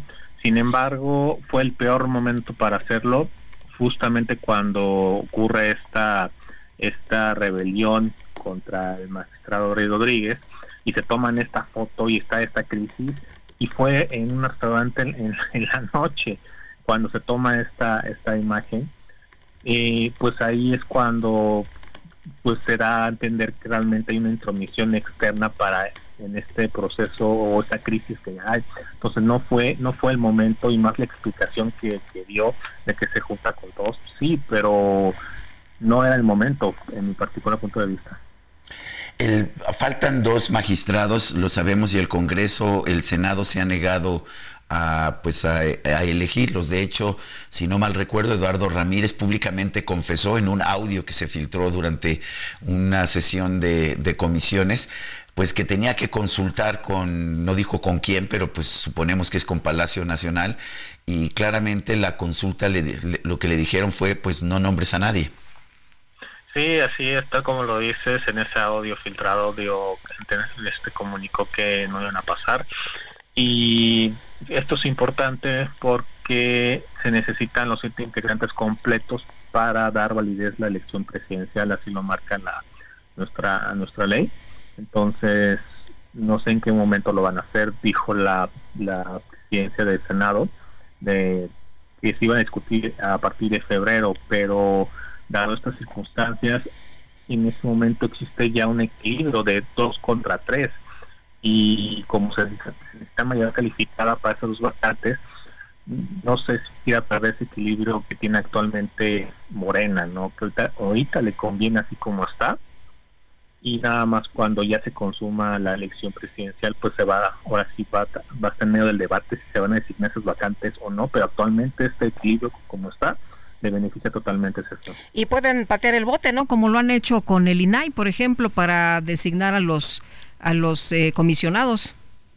Sí, que ya llevan más de 260 días que las, eh, en los últimos días este votaron este tema, pero simularon, ¿no? Votando votando nulo y teniendo que este convocar hacer, otra convocatoria para repetir todo el proceso desde desde cero, o sea, de cuando se trata de estos asuntos eh, se toma su tiempo, bloquea los nombramientos para afectar a los, a los órganos e institutos autónomos, estimada Lupita. Eh, Juan, ¿cómo ves? Eh, eh, ¿Se perfila o se ha mencionado como pues quien podría ocupar la presidencia del Tribunal Electoral precisamente a la magistrada Soto Fregoso? ¿Tú cómo ves?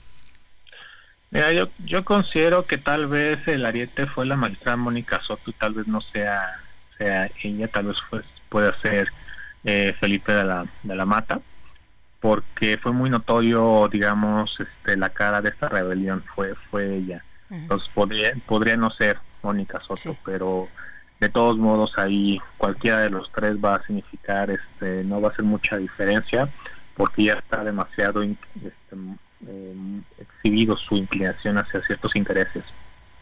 Bueno, ayer Perdón, Sergio. Sí, eh, ella, ellos, ellos dicen, los ministros, los magistrados disidentes, que el ministro Reyes Mondragón exhibió pues proclividad hacia ciertos intereses, no lo señalan, pero tampoco dijeron exactamente por qué querían su, su renuncia, dicen que tienen cosas que él sabe pero que no pueden decir. ¿Qué opinas de eso? Fíjate que ese tema de la pérdida de confianza no está regulada en, nuestra legislación, es un tema que, salió con, precisamente con, con José Luis Vargas cuando lo renunció, no está regulado y precisamente estamos en un problema muy grave porque las acusaciones no son menores. ¿Y qué va a pasar con todas estas denuncias que hicieron? O sea, los van a guardar en el cajón y no va a pasar nada. Entonces ahí también hay una irresponsabilidad porque en este en esta crisis no cuidaron a la institución. Para mí está seriamente dañada la, la reputación del Tribunal Electoral y pues cada decisión que tomen va a estar muy cuestionada.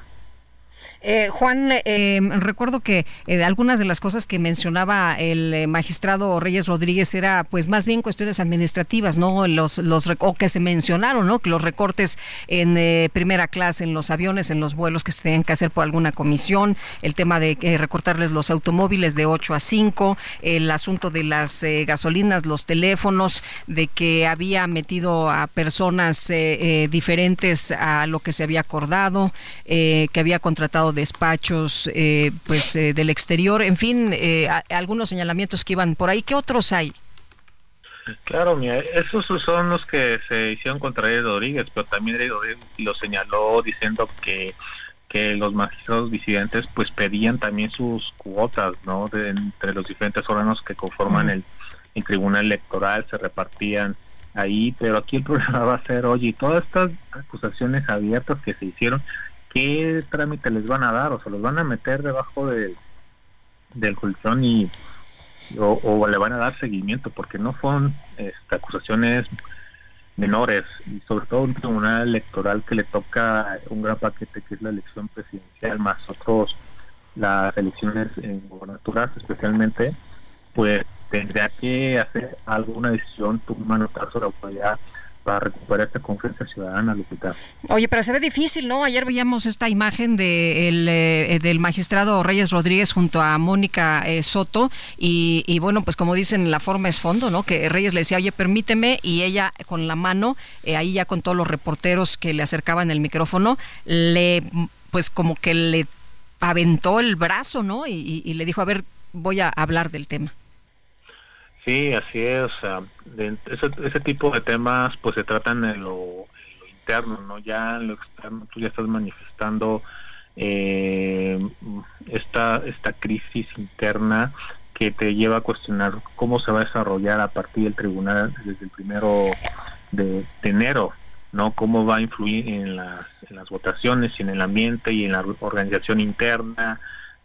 Y los magistrados se van a dedicar a hacer sus funciones o se van a dedicar a seguir pegándose por debajo de la mesa y tratar de modificar la, la estructura interna conforme a los nuevos intereses. O sea, creo que sí va a, va a continuar la crisis, tal vez ya no la veamos tan tan abierta, pero va a continuar con eso. Tan en vivo y en directo y a todo color.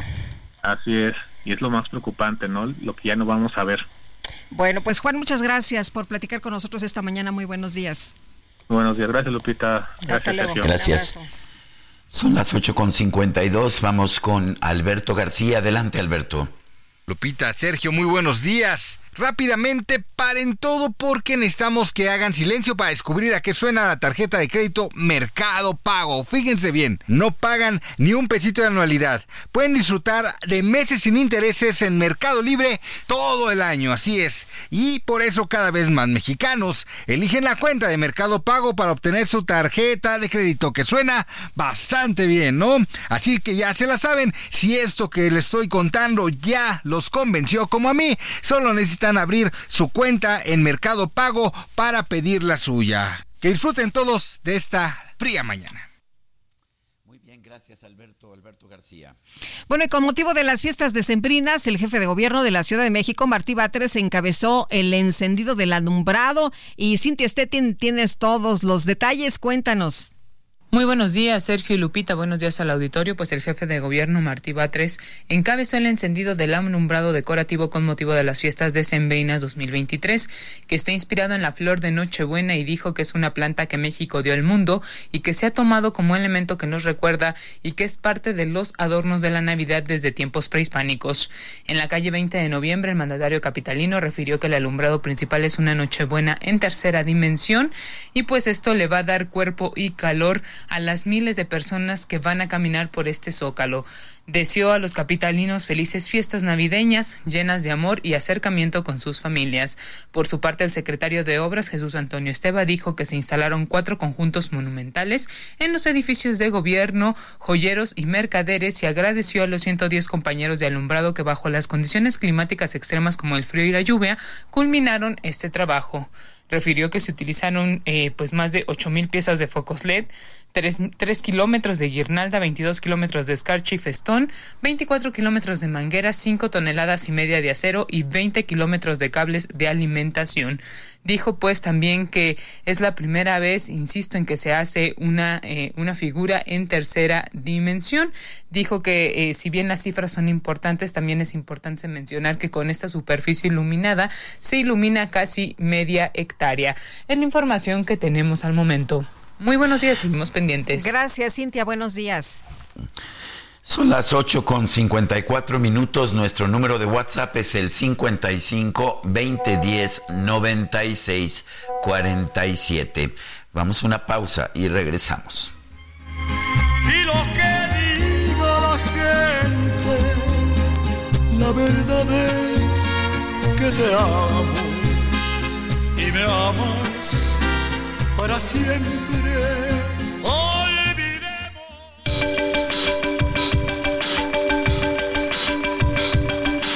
Sergio Sarmiento y Lupita Juárez quieren conocer tu opinión, tus comentarios o simplemente envía un saludo para ser más cálida esta mañana.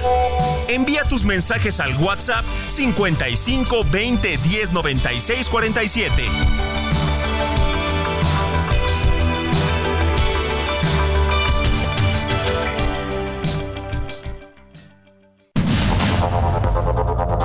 Continuamos con Sergio Sarmiento y Lupita Juárez por el Heraldo Radio.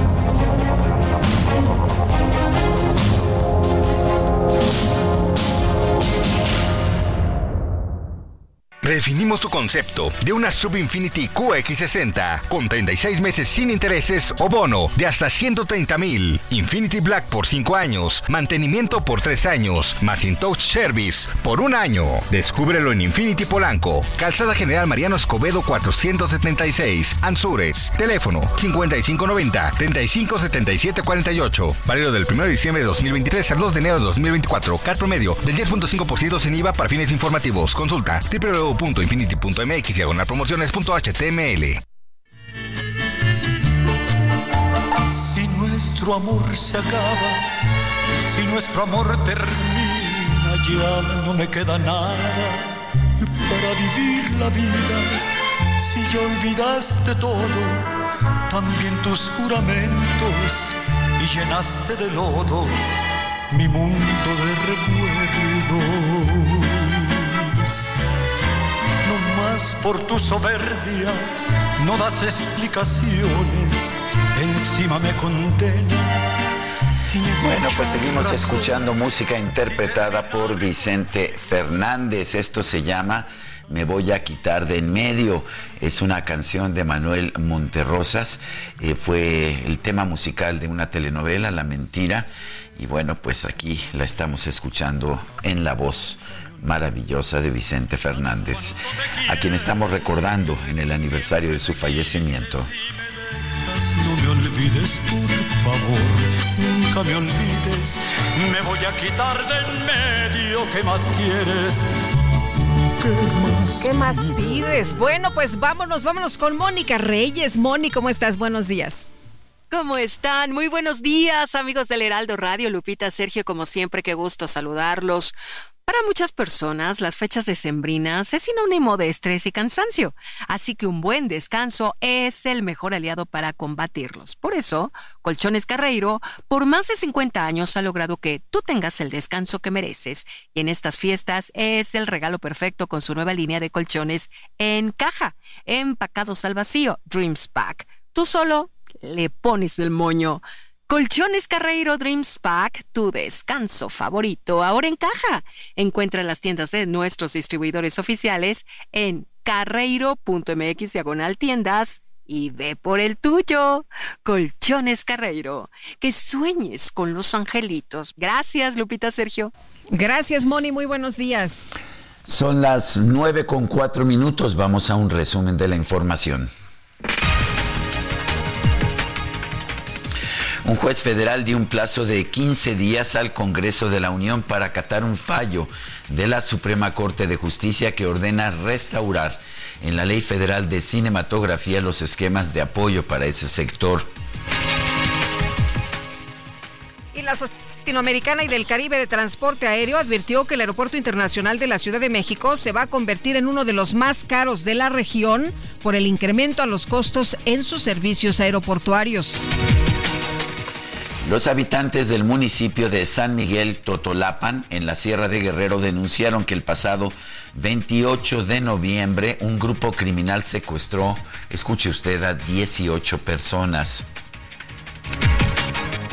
El portavoz del gobierno de Argentina, Manuel Ardoni, confirmó que este martes se va a presentar o se van a presentar las primeras medidas económicas de austeridad del presidente Javier Milei.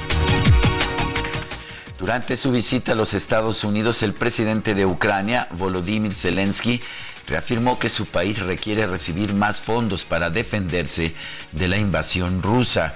Afirmó que Moscú no se conformará con controlar solo una parte de su territorio.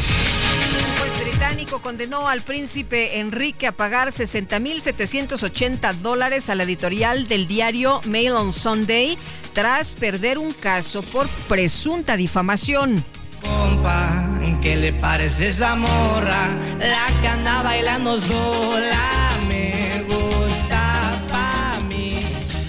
Bueno, pues Google, el buscador de Internet, dio a conocer cuáles fueron las búsquedas más populares entre los mexicanos en 2023. Los acontecimientos más buscados fueron, mire, escucha Lupita, sismo fuerte, meteorito y Popocatépetl. En cuanto a la música, los más populares fueron Peso Pluma, como el que estamos escuchando, Shakira y Taylor Swift. Mientras que en el cine las búsquedas más repetidas fueron Barbie y Oppenheimer. Que estoy muy loco, pero le gusta que ningún Bueno, pues ahí están las búsquedas, interesante lo que busca la, la gente. ¿Por qué no y- buscan más Sergio y Lupita? Que yo Este, pensaba que estaba en Sí, primer ahí lugar, ¿no? estamos, ahí estamos. Ahí, bueno, muy bien. Oye, no sé, fíjate que en conferencia de prensa matutina, que por cierto hoy no hubo conferencia, dijo el presidente ayer, no, pues es Día de la Guadalupe. Entonces, pues no va a haber conferencia. Entonces, el día de hoy, pues no, no tenemos esas tres horas de eh, las declaraciones del presidente. Pero, pues lo que ha dicho es que, eh, pues eh, esta intención de enviar una iniciativa de ley para desaparecer organismos autónomos, entre ellos la Comisión Reguladora de Energía. Eh, vamos a platicar precisamente con Santiago Arroyo, especialista en energía y director de Ursus Energy. Santiago, ¿cómo estás? Qué gusto. Buenos días. Muy buenos días, Lupita. Muchas felicidades. Por muchas gracias. Y, mu- y muy buenos días a don gracias. Sergio. Oye, pues eh, Santiago, cuéntanos, ¿cómo, ¿cómo vieron ustedes las declaraciones el día de ayer del presidente López Obrador, que dice que los organismos autónomos, que no es la primera vez que lo dice, ¿no? Ya lo ha dicho a lo largo de toda su, administración, pero el día de ayer lo que dijo es que eh, va a enviar ya eh, próximamente esta iniciativa para que se vote en el Congreso y desaparezcan los organismos autónomos que no sirven para nada, según lo que él opina, y que además son muy caros.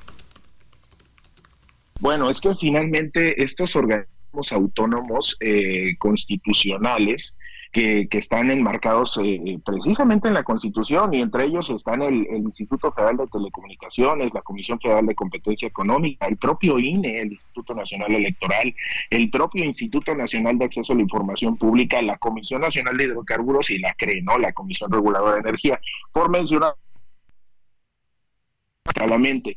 Y, bueno, pues todos estos organismos, si nosotros recordamos, han suponido o, han, puesto eh, una, un, un, freno o un contrapeso a las decisiones que ha tenido el presidente de la República o la política eh, económica o política energética que ha esgrimido, ¿no? Incluso, pues, este, de alguna manera han sido, pues, el dique de contención a, controversias internacionales como eh, los paneles de controversia del TME. Entonces, pues, obviamente, ante una figura de autoridad que tiende a ser eh, de corte autoritario, pues sí resultan ser incómodos y no es la primera vez que este, menciona esta situación, pero lamentablemente no es muy fácil eliminar estos organismos.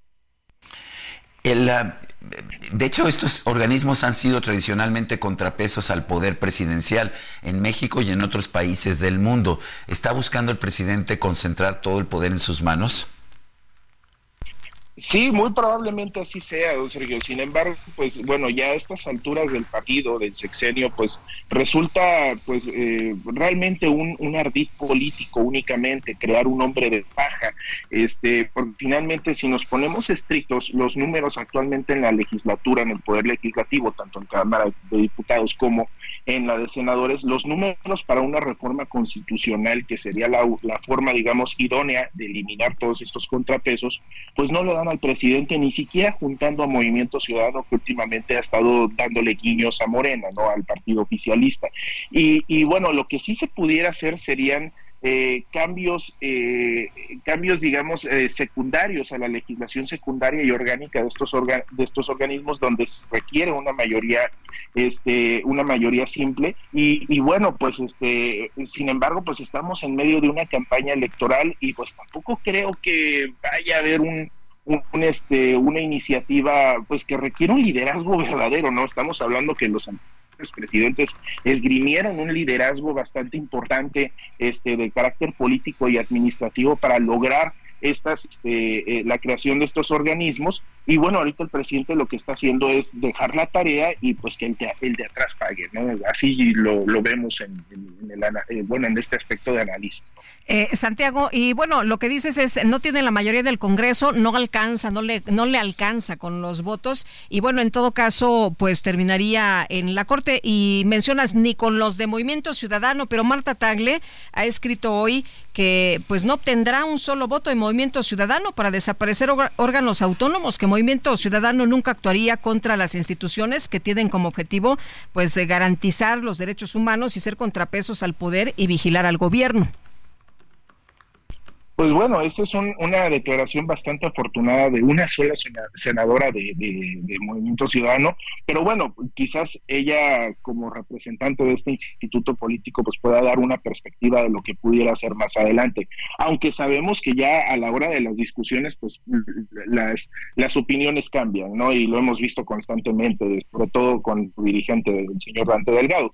Sin embargo, pues sí, como bien le refieres, no le dan los números, eh, se requiere un liderazgo muy significativo para poder llevar a cabo una reforma constitucional como lo hicieron los antecesores al presidente y actualmente pues el presidente, insisto, lo único que está haciendo es generar un discurso político para, para la campaña, para de alguna manera crear un enemigo, un hombre de paja en favor de la, de la señora Claudia Sheinbaum Pardo y, este, y ella pueda seguir esta narrativa tal como lo ha estado haciendo, porque ya en los hechos, digamos ya técnicamente en la técnica legislativa y en la técnica de la Administración Pública Federal, pues eh, este esta eliminación de estos contrapesos constitucionales, pues bueno, resultaría pues poquito menos que imposible, ¿no?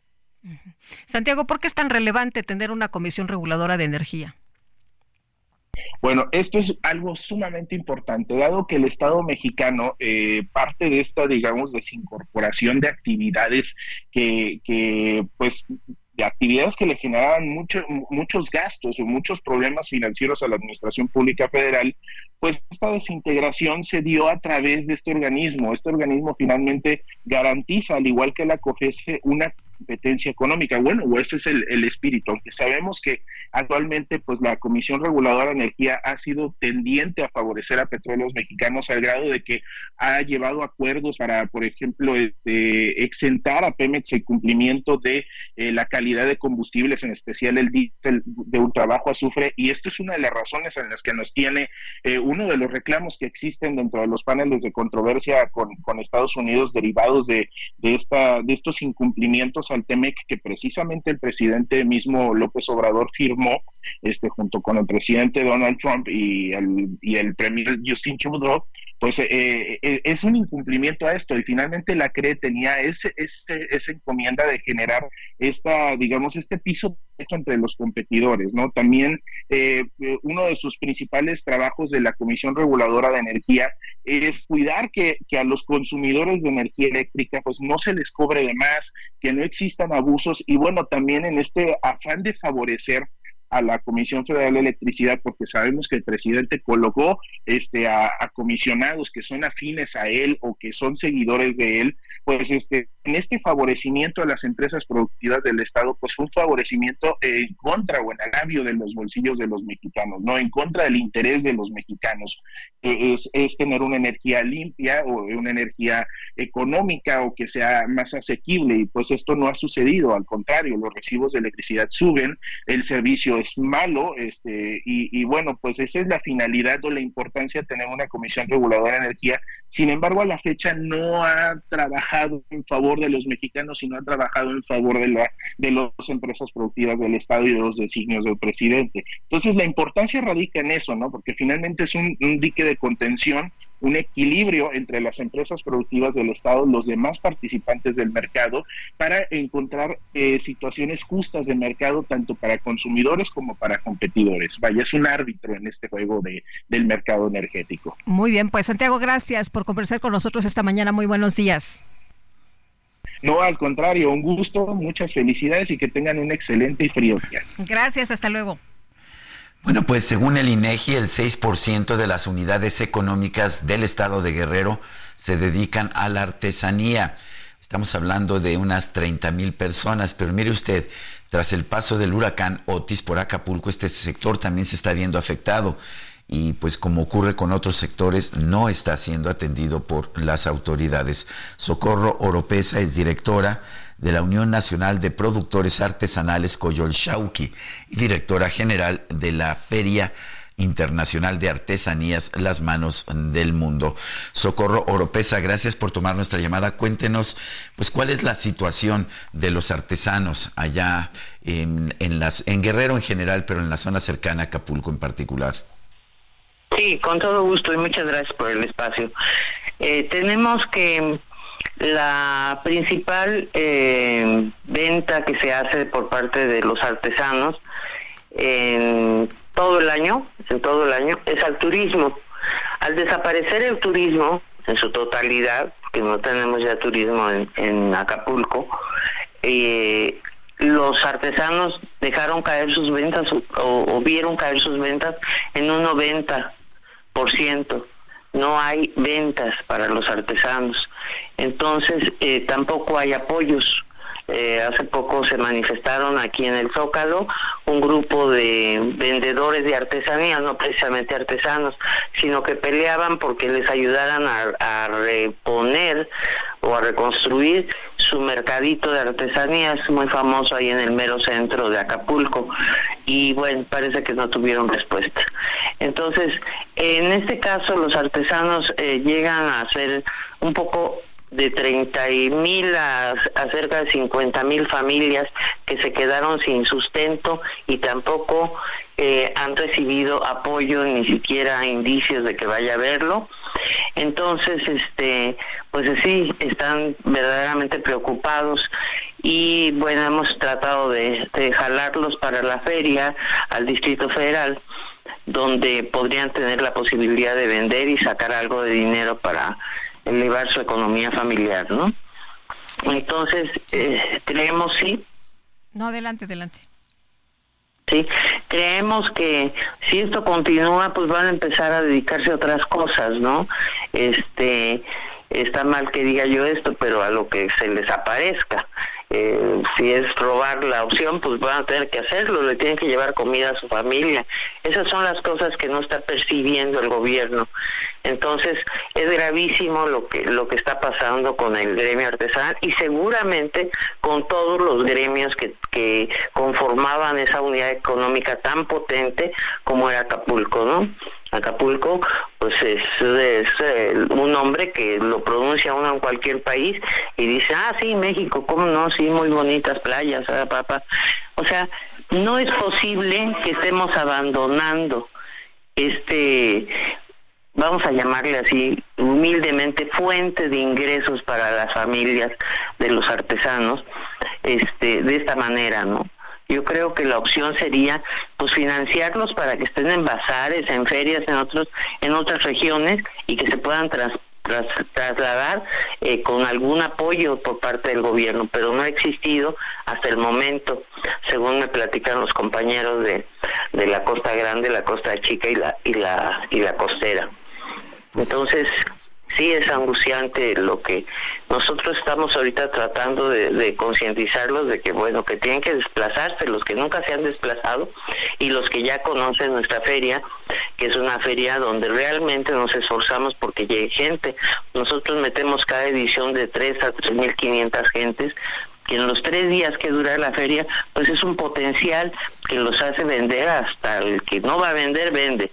Entonces creo que esta sería una opción. Nosotros tenemos gente ahorita de Estado de México ya registradas para la próxima edición que será en marzo.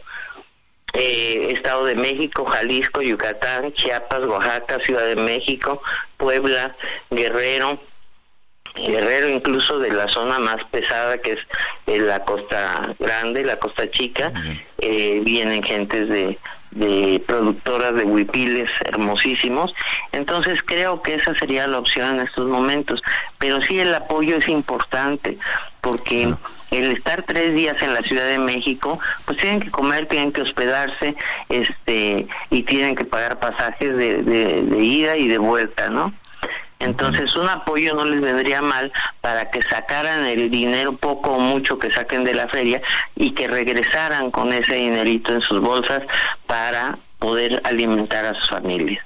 Y qué es lo que van a hacer. Bueno, pues Socorro Oropesa, directora de la Unión Nacional de Productores Artesanales Coyol Shauki y directora general de la Feria Internacional de Artesanías Las Manos del Mundo, gracias por conversar con nosotros. Muchísimas gracias a ustedes por el espacio. Hasta luego. Y vámonos con Alberto García. Adelante, Alberto.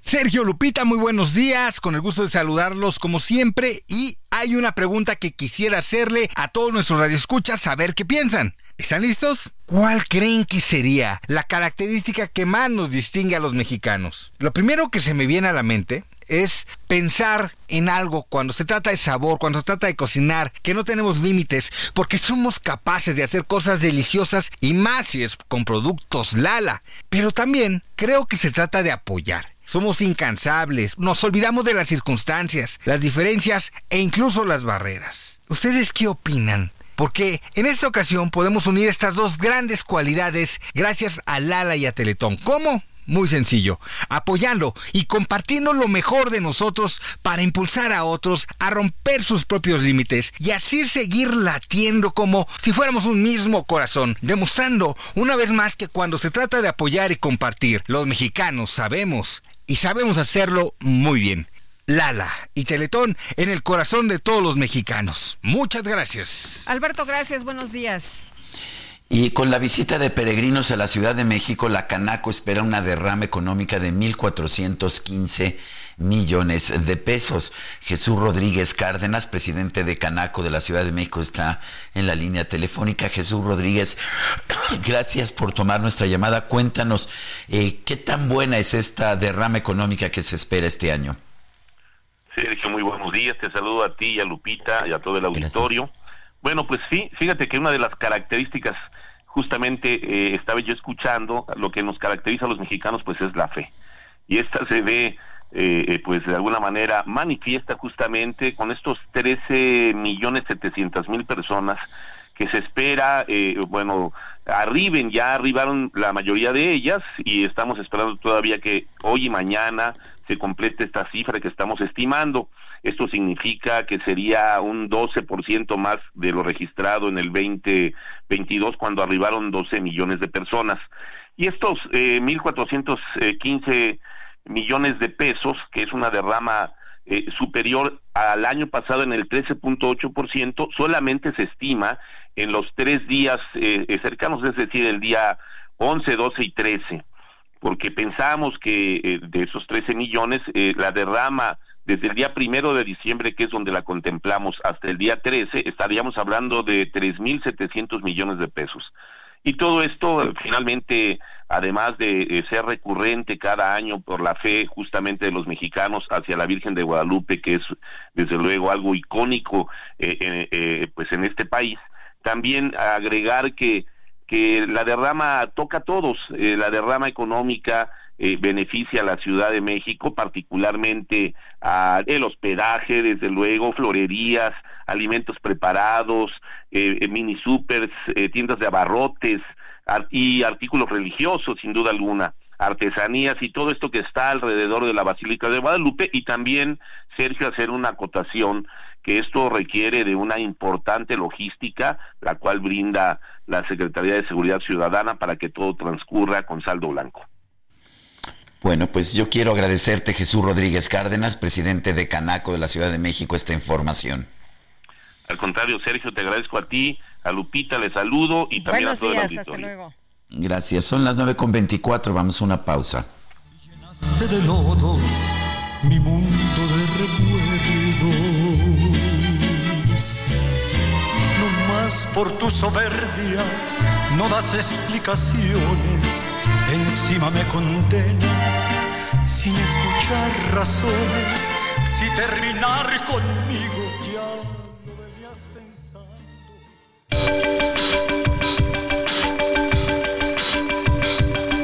Sergio Sarmiento y Lupita Juárez quieren conocer tu opinión, tus comentarios o simplemente envía un saludo para ser más cálida esta mañana. Envía tus mensajes al WhatsApp 55 20 10 96 47.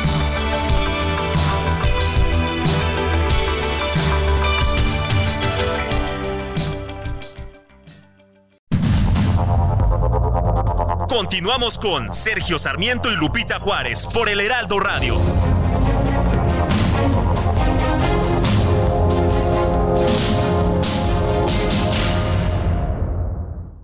Redefinimos tu concepto de una Sub Infinity QX60 con 36 meses sin intereses o bono de hasta 130 mil pesos, Infinity Black por 5 años, más mantenimiento por 3 años, más InTouch Service por un año.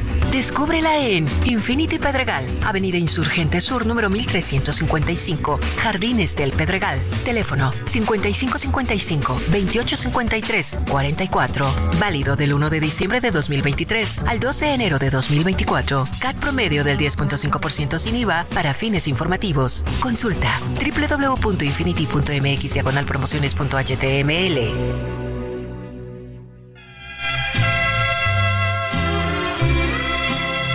Por presumir, a mis amigos les conté que en el amor ninguna pena me aniquila a probarles de tus besos me olvidé y me bastaron unos tragos de tequila. Les platiqué que me encontré con otro amor y que en sus brazos fui dejando de quererte, que te aborrezco desde el día de tu traición y que hay momentos que he deseado hasta tu muerte. Acá entre nos, quiero que sea. Seguimos escuchando a Vicente Fernández, esto se llama Acá entre nos. Hay en mi triste soledad, me han dado ganas de gritar,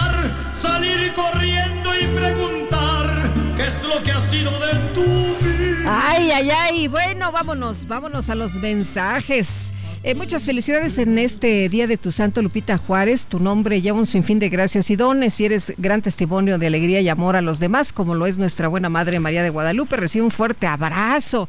Es lo que nos dice Tere Rabel esta mañana. Gracias, Tere. Qué bonito mensaje. Te mando un abrazo también. Bueno, pues vamos, vamos con la micro, la, ya no es la micro deportiva, que es la micro guadalupana, pero sigue siendo deportiva, ¿verdad, Lupita? Sí, efectivamente, mi querido Sergio trae toda la información, lo destacado del mundo de los deportes. Cámara, pues va, pongan la música, hijo.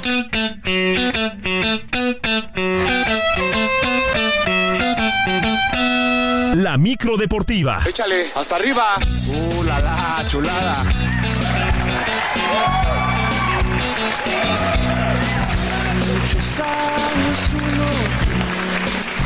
Mi querido Julio Romero, ¿cómo estás? Muy buenos días. Muy bien, mi querida Lupita, Sergio, amigos del auditorio, qué placer saludarles. Me uno, me uno, por cierto, a los cientos, a las cientos de felicitaciones que tienes el día de hoy. Yo me sumo también, mi querida Lupita, te mando un gran abrazo. Gracias. Que la Gracias, mi querido muy, muy, muy bien. Y bueno, por supuesto, ya sabes, el día de hoy no pagas, no pagas. Eh, ida y vuelta, todo es completamente gratis para ti el día de hoy en la micro deportiva, las vueltas que tú quieras darte. Pues vámonos echando, vámonos echando la lámina informativa. La selección mexicana de fútbol tendrá este sábado un duelo amistoso contra su similar de Colombia, el último de este año y previo al duelo de vuelta de la gran final del torneo local por lo que el técnico Jaime Lozano hizo convocatoria con algunos jugadores disponibles de la Liga MX. De tal manera, los porteros Julio González y Antonio Rodríguez, los defensas Alexis Peña, Brian García, Jesús Orozco, Luis Oliva, Omar Campos, Rafael Fernández, Ricardo Chávez y Rodrigo Huescas. Mediocampistas, Alfonso González, Andrés Montaño, este jugador del Mazatlán, Eric Lira, Dieter Villalpando, Jordi Cardoso, además de eh, Jordi Cortizo, Jordi Cortizo, Juan Domínguez, Omar Gobea y Rodrigo López. Los delanteros, Brian González, César Chino Huerta, Edgar López y Guillermo Martínez, este jugador de la Franja del Puebla, será el último compromiso del tricolor este año y se jugará en el Memorial Coliseum de Los Ángeles el próximo sábado por ahí de las seis y media de la tarde. También se dieron a conocer las fechas y horarios para la gran final del torneo de apertura. La actividad arranca el jueves en el estadio universitario a las nueve de la noche. La vuelta para el domingo en la cancha del Estadio Azteca, América contra Tigres, 19 horas con 30 minutos. Por cierto, el boleto más barato para el Coloso de Santa Úrsula será de mil pesos el día de hoy y mañana será la venta para los abonados vía internet, la venta general a partir del jueves. Así es que a entregar, a entregar el aguinaldo mil pesos, el boleto más barato para el duelo de vuelta en el Azteca el próximo domingo. Y luego de quedar eliminados en las semifinales por los propios Tigres, prácticamente los Pumas de la universidad están de vacaciones con varias dudas en la continuidad del atacante argentino Juan Ignacio Dineno quien se ha convertido en uno de los ídolos eh, del equipo en las últimas campañas y uno de los mejores anotadores. Por cierto, el propio atacante desconoce su futuro. es muy difícil hablar de las situaciones eh, en este momento. Creo que, prefiero no hacer comentarios. Yo estoy, lo dije siempre, donde quiero estar. Eh, tengo un apego muy grande emocional con este club, pero lo dije muchas veces y lo vuelvo a repetir, este fútbol.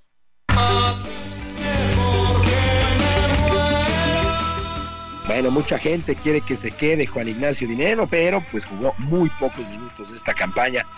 El día de hoy también arranca la sexta y última fecha en la fase de grupos de la Champions League. A las 11 de la mañana con 45 minutos llama la atención par de duelos. El equipo de Lens enfrentando al Sevilla y el PSD contra el Arsenal. Para las 2 de la tarde, el Real Madrid, que busca cerrar perfecta la fase de grupos, estará visitando al Unión Berlín, el Napoli contra el Braga y el Inter estará jugando contra la Real Sociedad. Así las cosas con eh, la Champions, la Champions League. Y el pitcher mexicano Víctor González se convertirá en el mexicano 19 en jugar con los legendarios Yankees de Nueva York para la próxima temporada del béisbol de las grandes ligas. En un intercambio con los Dodgers de Los Ángeles, el Nayarita llegará al Bronx. González tuvo récord de tres ganados y tres perdidos en labor de relevo la pasada campaña, donde tuvo poca actividad después de perderse todo, todo el 2022 por una operación en el codo. Así las cosas con eh, Víctor González, que por cierto se estará uniendo al mexicano, a su compatriota Víctor Verdugo, eh, Alex, Alex Verdugo, que también llega al conjunto de los Yankees de Nueva York, que sigue llamando poderosísimamente la atención, pues lo que ha sido eh, la contratación de Shohei Otani, que estará jugando también con estos Yankees, y 700, 700 millones de dólares, así las cosas con las grandes ligas y la danza de los millones en la agencia libre. Y con dos juegos de lunes por la noche, cerró la semana 14 en el fútbol americano de la NFL. Por lo pronto, el día de ayer, en un juegazo de alarido, los Titanes de Tennessee han derrotado 28 a 27 a los Delfines de Miami. Juegazo, juegazo ayer por la noche. Mientras que los Gigantes de Nueva York sorprendieron a los empacadores de Green Bay 24 a 22. Estos empacadores que no pudieron ejecutar en todo el duelo. Ahora tienen récord de 6 ganados y 7 perdidos. Y los gigantes de Nueva York, 5 triunfos y 8 escalabros. Mientras que Miami, a pesar de la derrota, sigue teniendo posibilidades de playoff porque tiene 9 triunfos y 4 descalabros. Cerró ya la semana 14 en la NFL.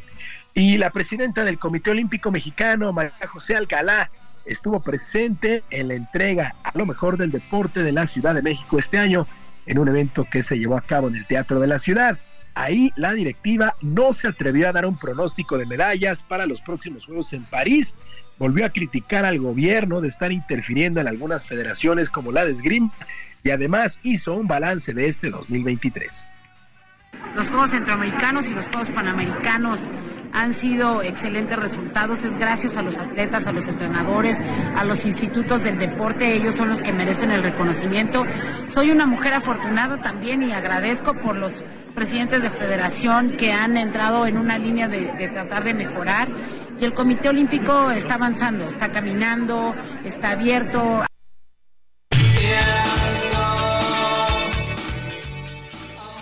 Sin lugar a dudas, fueron unos buenos juegos centroamericanos y también unos buenos juegos panamericanos. En otras cosas, el equipo de Fuerza Regia se impuso 90-83 a Astros de Jalisco y ya tomó una ventaja de 2 a 1 en la final de la Liga Nacional de Básquetbol Profesional, de lo que se disputó allá en la llamada Fortaleza en Monterrey. Este martes a las 6 de la tarde, el cuarto juego del compromiso, que es a ganar justamente cuatro de posibles siete duelos, así que Fuerza Regia ventaja de 2 a 1 en la final de la LNBP y fue presentada de manera oficial la edición 2024 del Abierto de Golf en Mayacobá dentro de la gira Live Golf. El evento se disputará en el campo El Camaleón de 2 al 4 de febrero próximos con la participación de varios jugadores de renombre internacionales y los mexicanos Abraham Anser y Carlos Ortiz. El propio Anser habló al respecto. Pero va a ser una gran semana. Eh el feel que vamos a recibir en Mayacoba va a estar bastante fuerte. Como decías David, yo creo que es de los feels más fuertes que hemos tenido en nuestro país. Eh, va a ser una, una, semana pues, que ya se acerca, basta, estamos ya escaso mes, mes y medio, casi un poquito menos de dos meses. Y también el tiempo que vamos a ahí, yo creo que en febrero es, una, es el tiempo perfecto para estar en Mayacoba. El clima está increíble.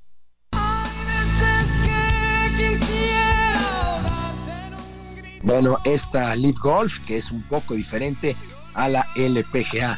Y ya para finalizar, el Mandalay Bay de Las Vegas, Nevada, será la sede y no para una pelea de box, sino para un duelo de exhibición de tenis entre los españoles Rafael Nadal y el joven Carlos Alcaraz, que será transmitido por una de las plataformas de streaming más populares en el mundo.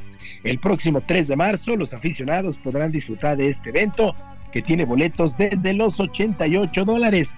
Ambos tenistas manifestaron su alegría en sus redes sociales y no dejaron de reconocer su altísima calidad. Así es que va a estar bastante entretenido en el regreso de Rafael Nadal, que esperemos sea muy exitoso, pues tendrá esta exhibición contra su compatriota Carlos Alcaraz, repito, el próximo 3 de marzo allá en Las Vegas. Ya sabemos el espectáculo que se monta en esta ciudad, así es que será bien, bien atractivo. Sergio Lupita, amigos del auditorio, la información deportiva este martes. Que tengan todos un extraordinario día. Yo les mando un gran abrazo. Gracias, Julio. Muy buenos días. Buenos días.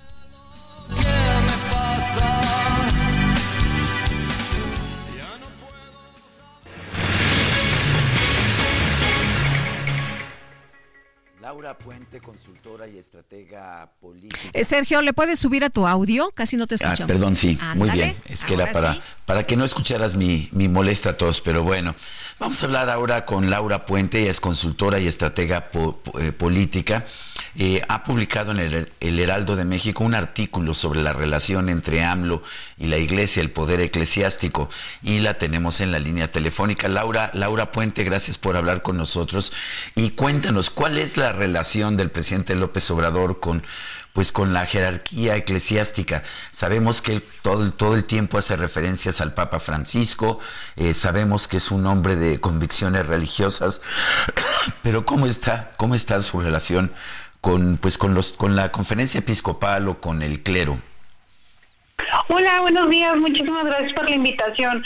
Pues bueno, Sergio, eh, en realidad la relación con el con la Iglesia ha sido un tanto eh, pues cuestionable, dado que el presidente se ha reunido solamente en dos ocasiones en lo que va de su mandato eh, con, con, los obispos. Hace poco, a mediados de noviembre, justamente tuvieron una reunión en donde se podía ver en la con la SEM, en donde se podía ver a los obispos pues un tanto serios y, y, molestos, podría decirse, porque pues no ha habido esa cercanía, digo, eh, con, la Iglesia eh, católica principalmente. Recordemos que hoy celebramos el, el 12 de diciembre, el Día de la Virgen de Guadalupe, el presidente tuvo un gesto muy lindo al pues no dar una mañanera para, para darle el día a la Virgen, pero eh, han sido como muy pocos estos detalles como bien lo mencionas, siempre se refiere al, al Papa Francisco, pero con los obispos en general, eh, pues no, no ha tenido una relación muy cercana.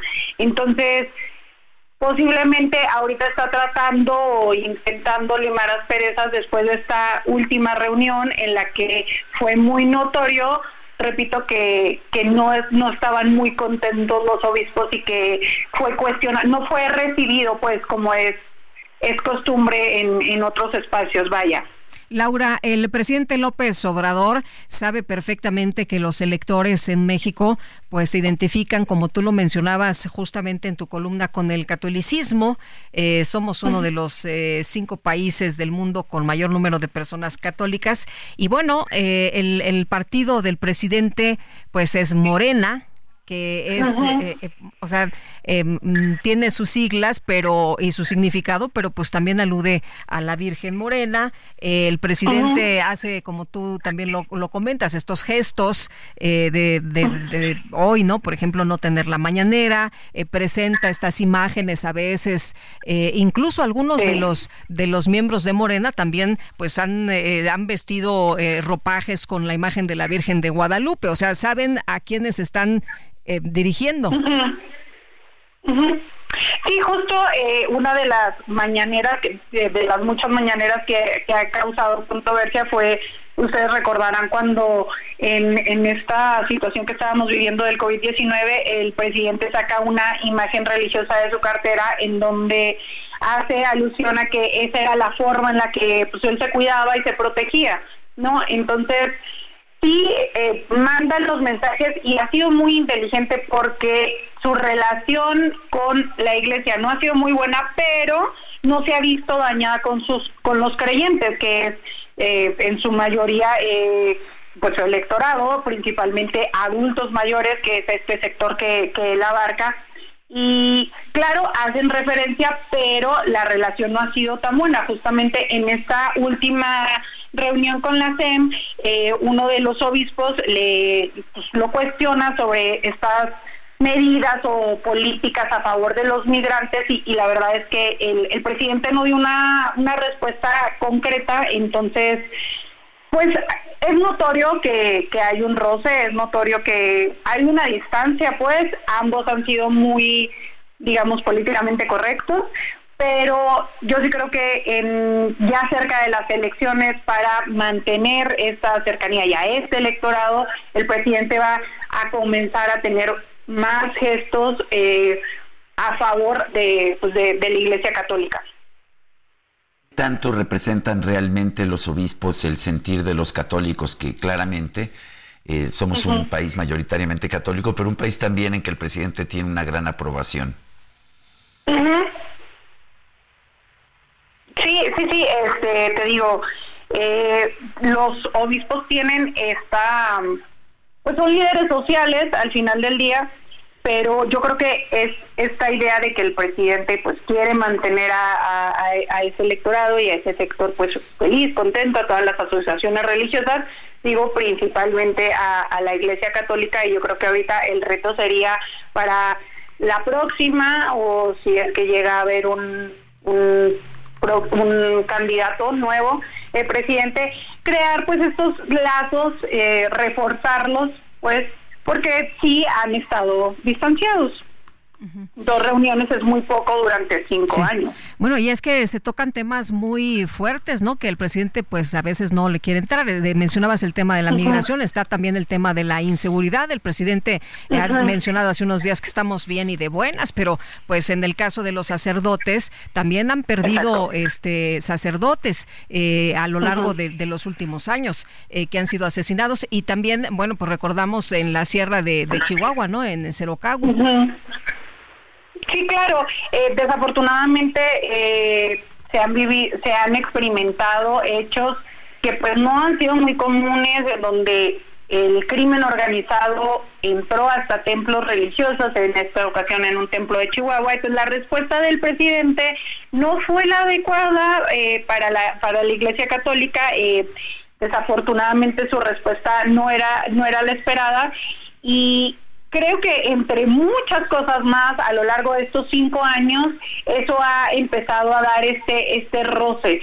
Y ahorita pues el presidente lo igual ya lo resintió y, digamos que como forma de una estrategia electoral hay que tratar de otra vez pues crear este este lazo cercano y estar un poco más en contacto con la Iglesia Católica. Muy bien, pues yo quiero, yo quiero agradecerte, Laura Puente, consultora y estratega política, columnista del Heraldo, esta conversación. Muchísimas gracias por la invitación y muchísimas felicidades, Lupita, por tu día. Muchas gracias, Laura. Gracias, un abrazo. Son las 9 de la mañana con 50 minutos. Vamos a un resumen de la información. En este espacio, Abel Moreno Isidro, director comercial y de servicios del Aeropuerto Internacional de la Ciudad de México, reconoció que el dinero que se cobra por la tarifa de uso aeroportuario, la TUA, es utilizado para distintos compromisos del gobierno federal y por eso necesita dinero de otras fuentes el Aeropuerto Internacional de la Ciudad de México. El, eh, TUA sí lo cobra el aeropuerto, lo, cobra, lo cobra el ICM pero finalmente tiene un destino diferente al, al, aeropuerto, ¿no? No, no, no ese, ese recurso no, lo empleamos para nosotros, se va, se va para otras, este, otros compromisos adquiridos.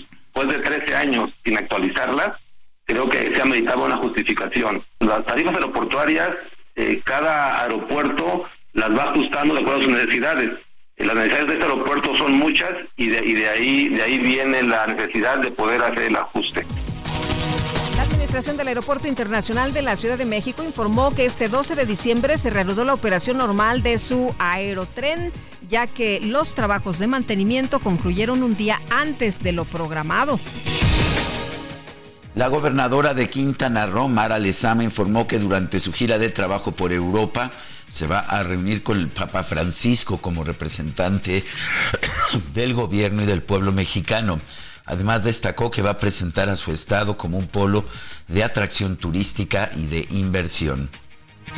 El Vaticano confirmó que el Papa Francisco va a presidir todos los actos litúrgicos, esto con motivo de la Navidad, comenzando con la celebración de la Misa de Gallo, esto en la Basílica de San Pedro.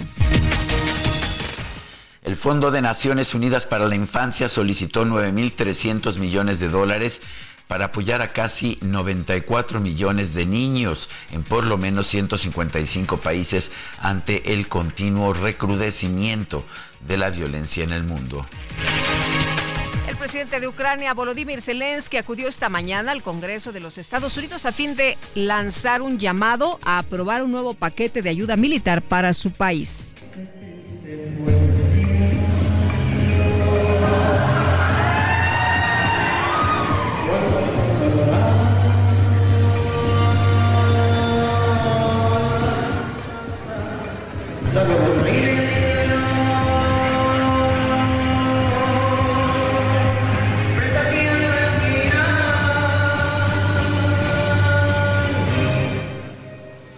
Bueno, pues en redes sociales se hizo viral un video que muestra a un joven identificado como José Juan, que recibe una gran ovación de sus maestros y compañeros de clase en una secundaria de Tanuato, en Michoacán, por su interpretación de la canción El Triste durante un festival escolar.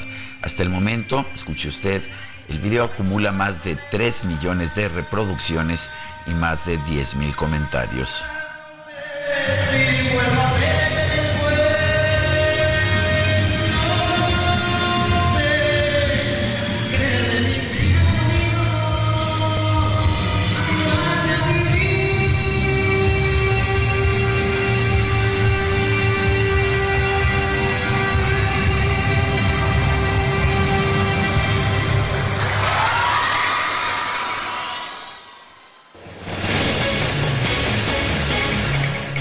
Qué Bueno, bozarrón, pues, qué bozarrón. sí. Ya no voy a cantar nunca jamás aquí. No, no, no, está bien. Puedes cantar cuando tú quieras. ¿Y qué ¿A poco, crees, a poco Guadalupe? nadie canta en su trabajo? Yo también Este, canto en mi trabajo. Bueno, muy bien. Muy bien, mi querido Sergio, pues ya nos vamos, ¿verdad? Bueno, se nos acabó el tiempo, sí, Lupita. Que la pasen todos muy bien, disfruten este día. Este, se hacen mole y me invitan. Y mañana nos escuchamos en punto de las 7. Hasta mañana, gracias de todo corazón. Hoy muero de pensar que no voy a ser yo el que vas a amar. Estos celos me hacen daño, me enloquecen. Jamás aprenderé. Heraldo Media Group presentó Sergio Sarmiento y Lupita Juárez.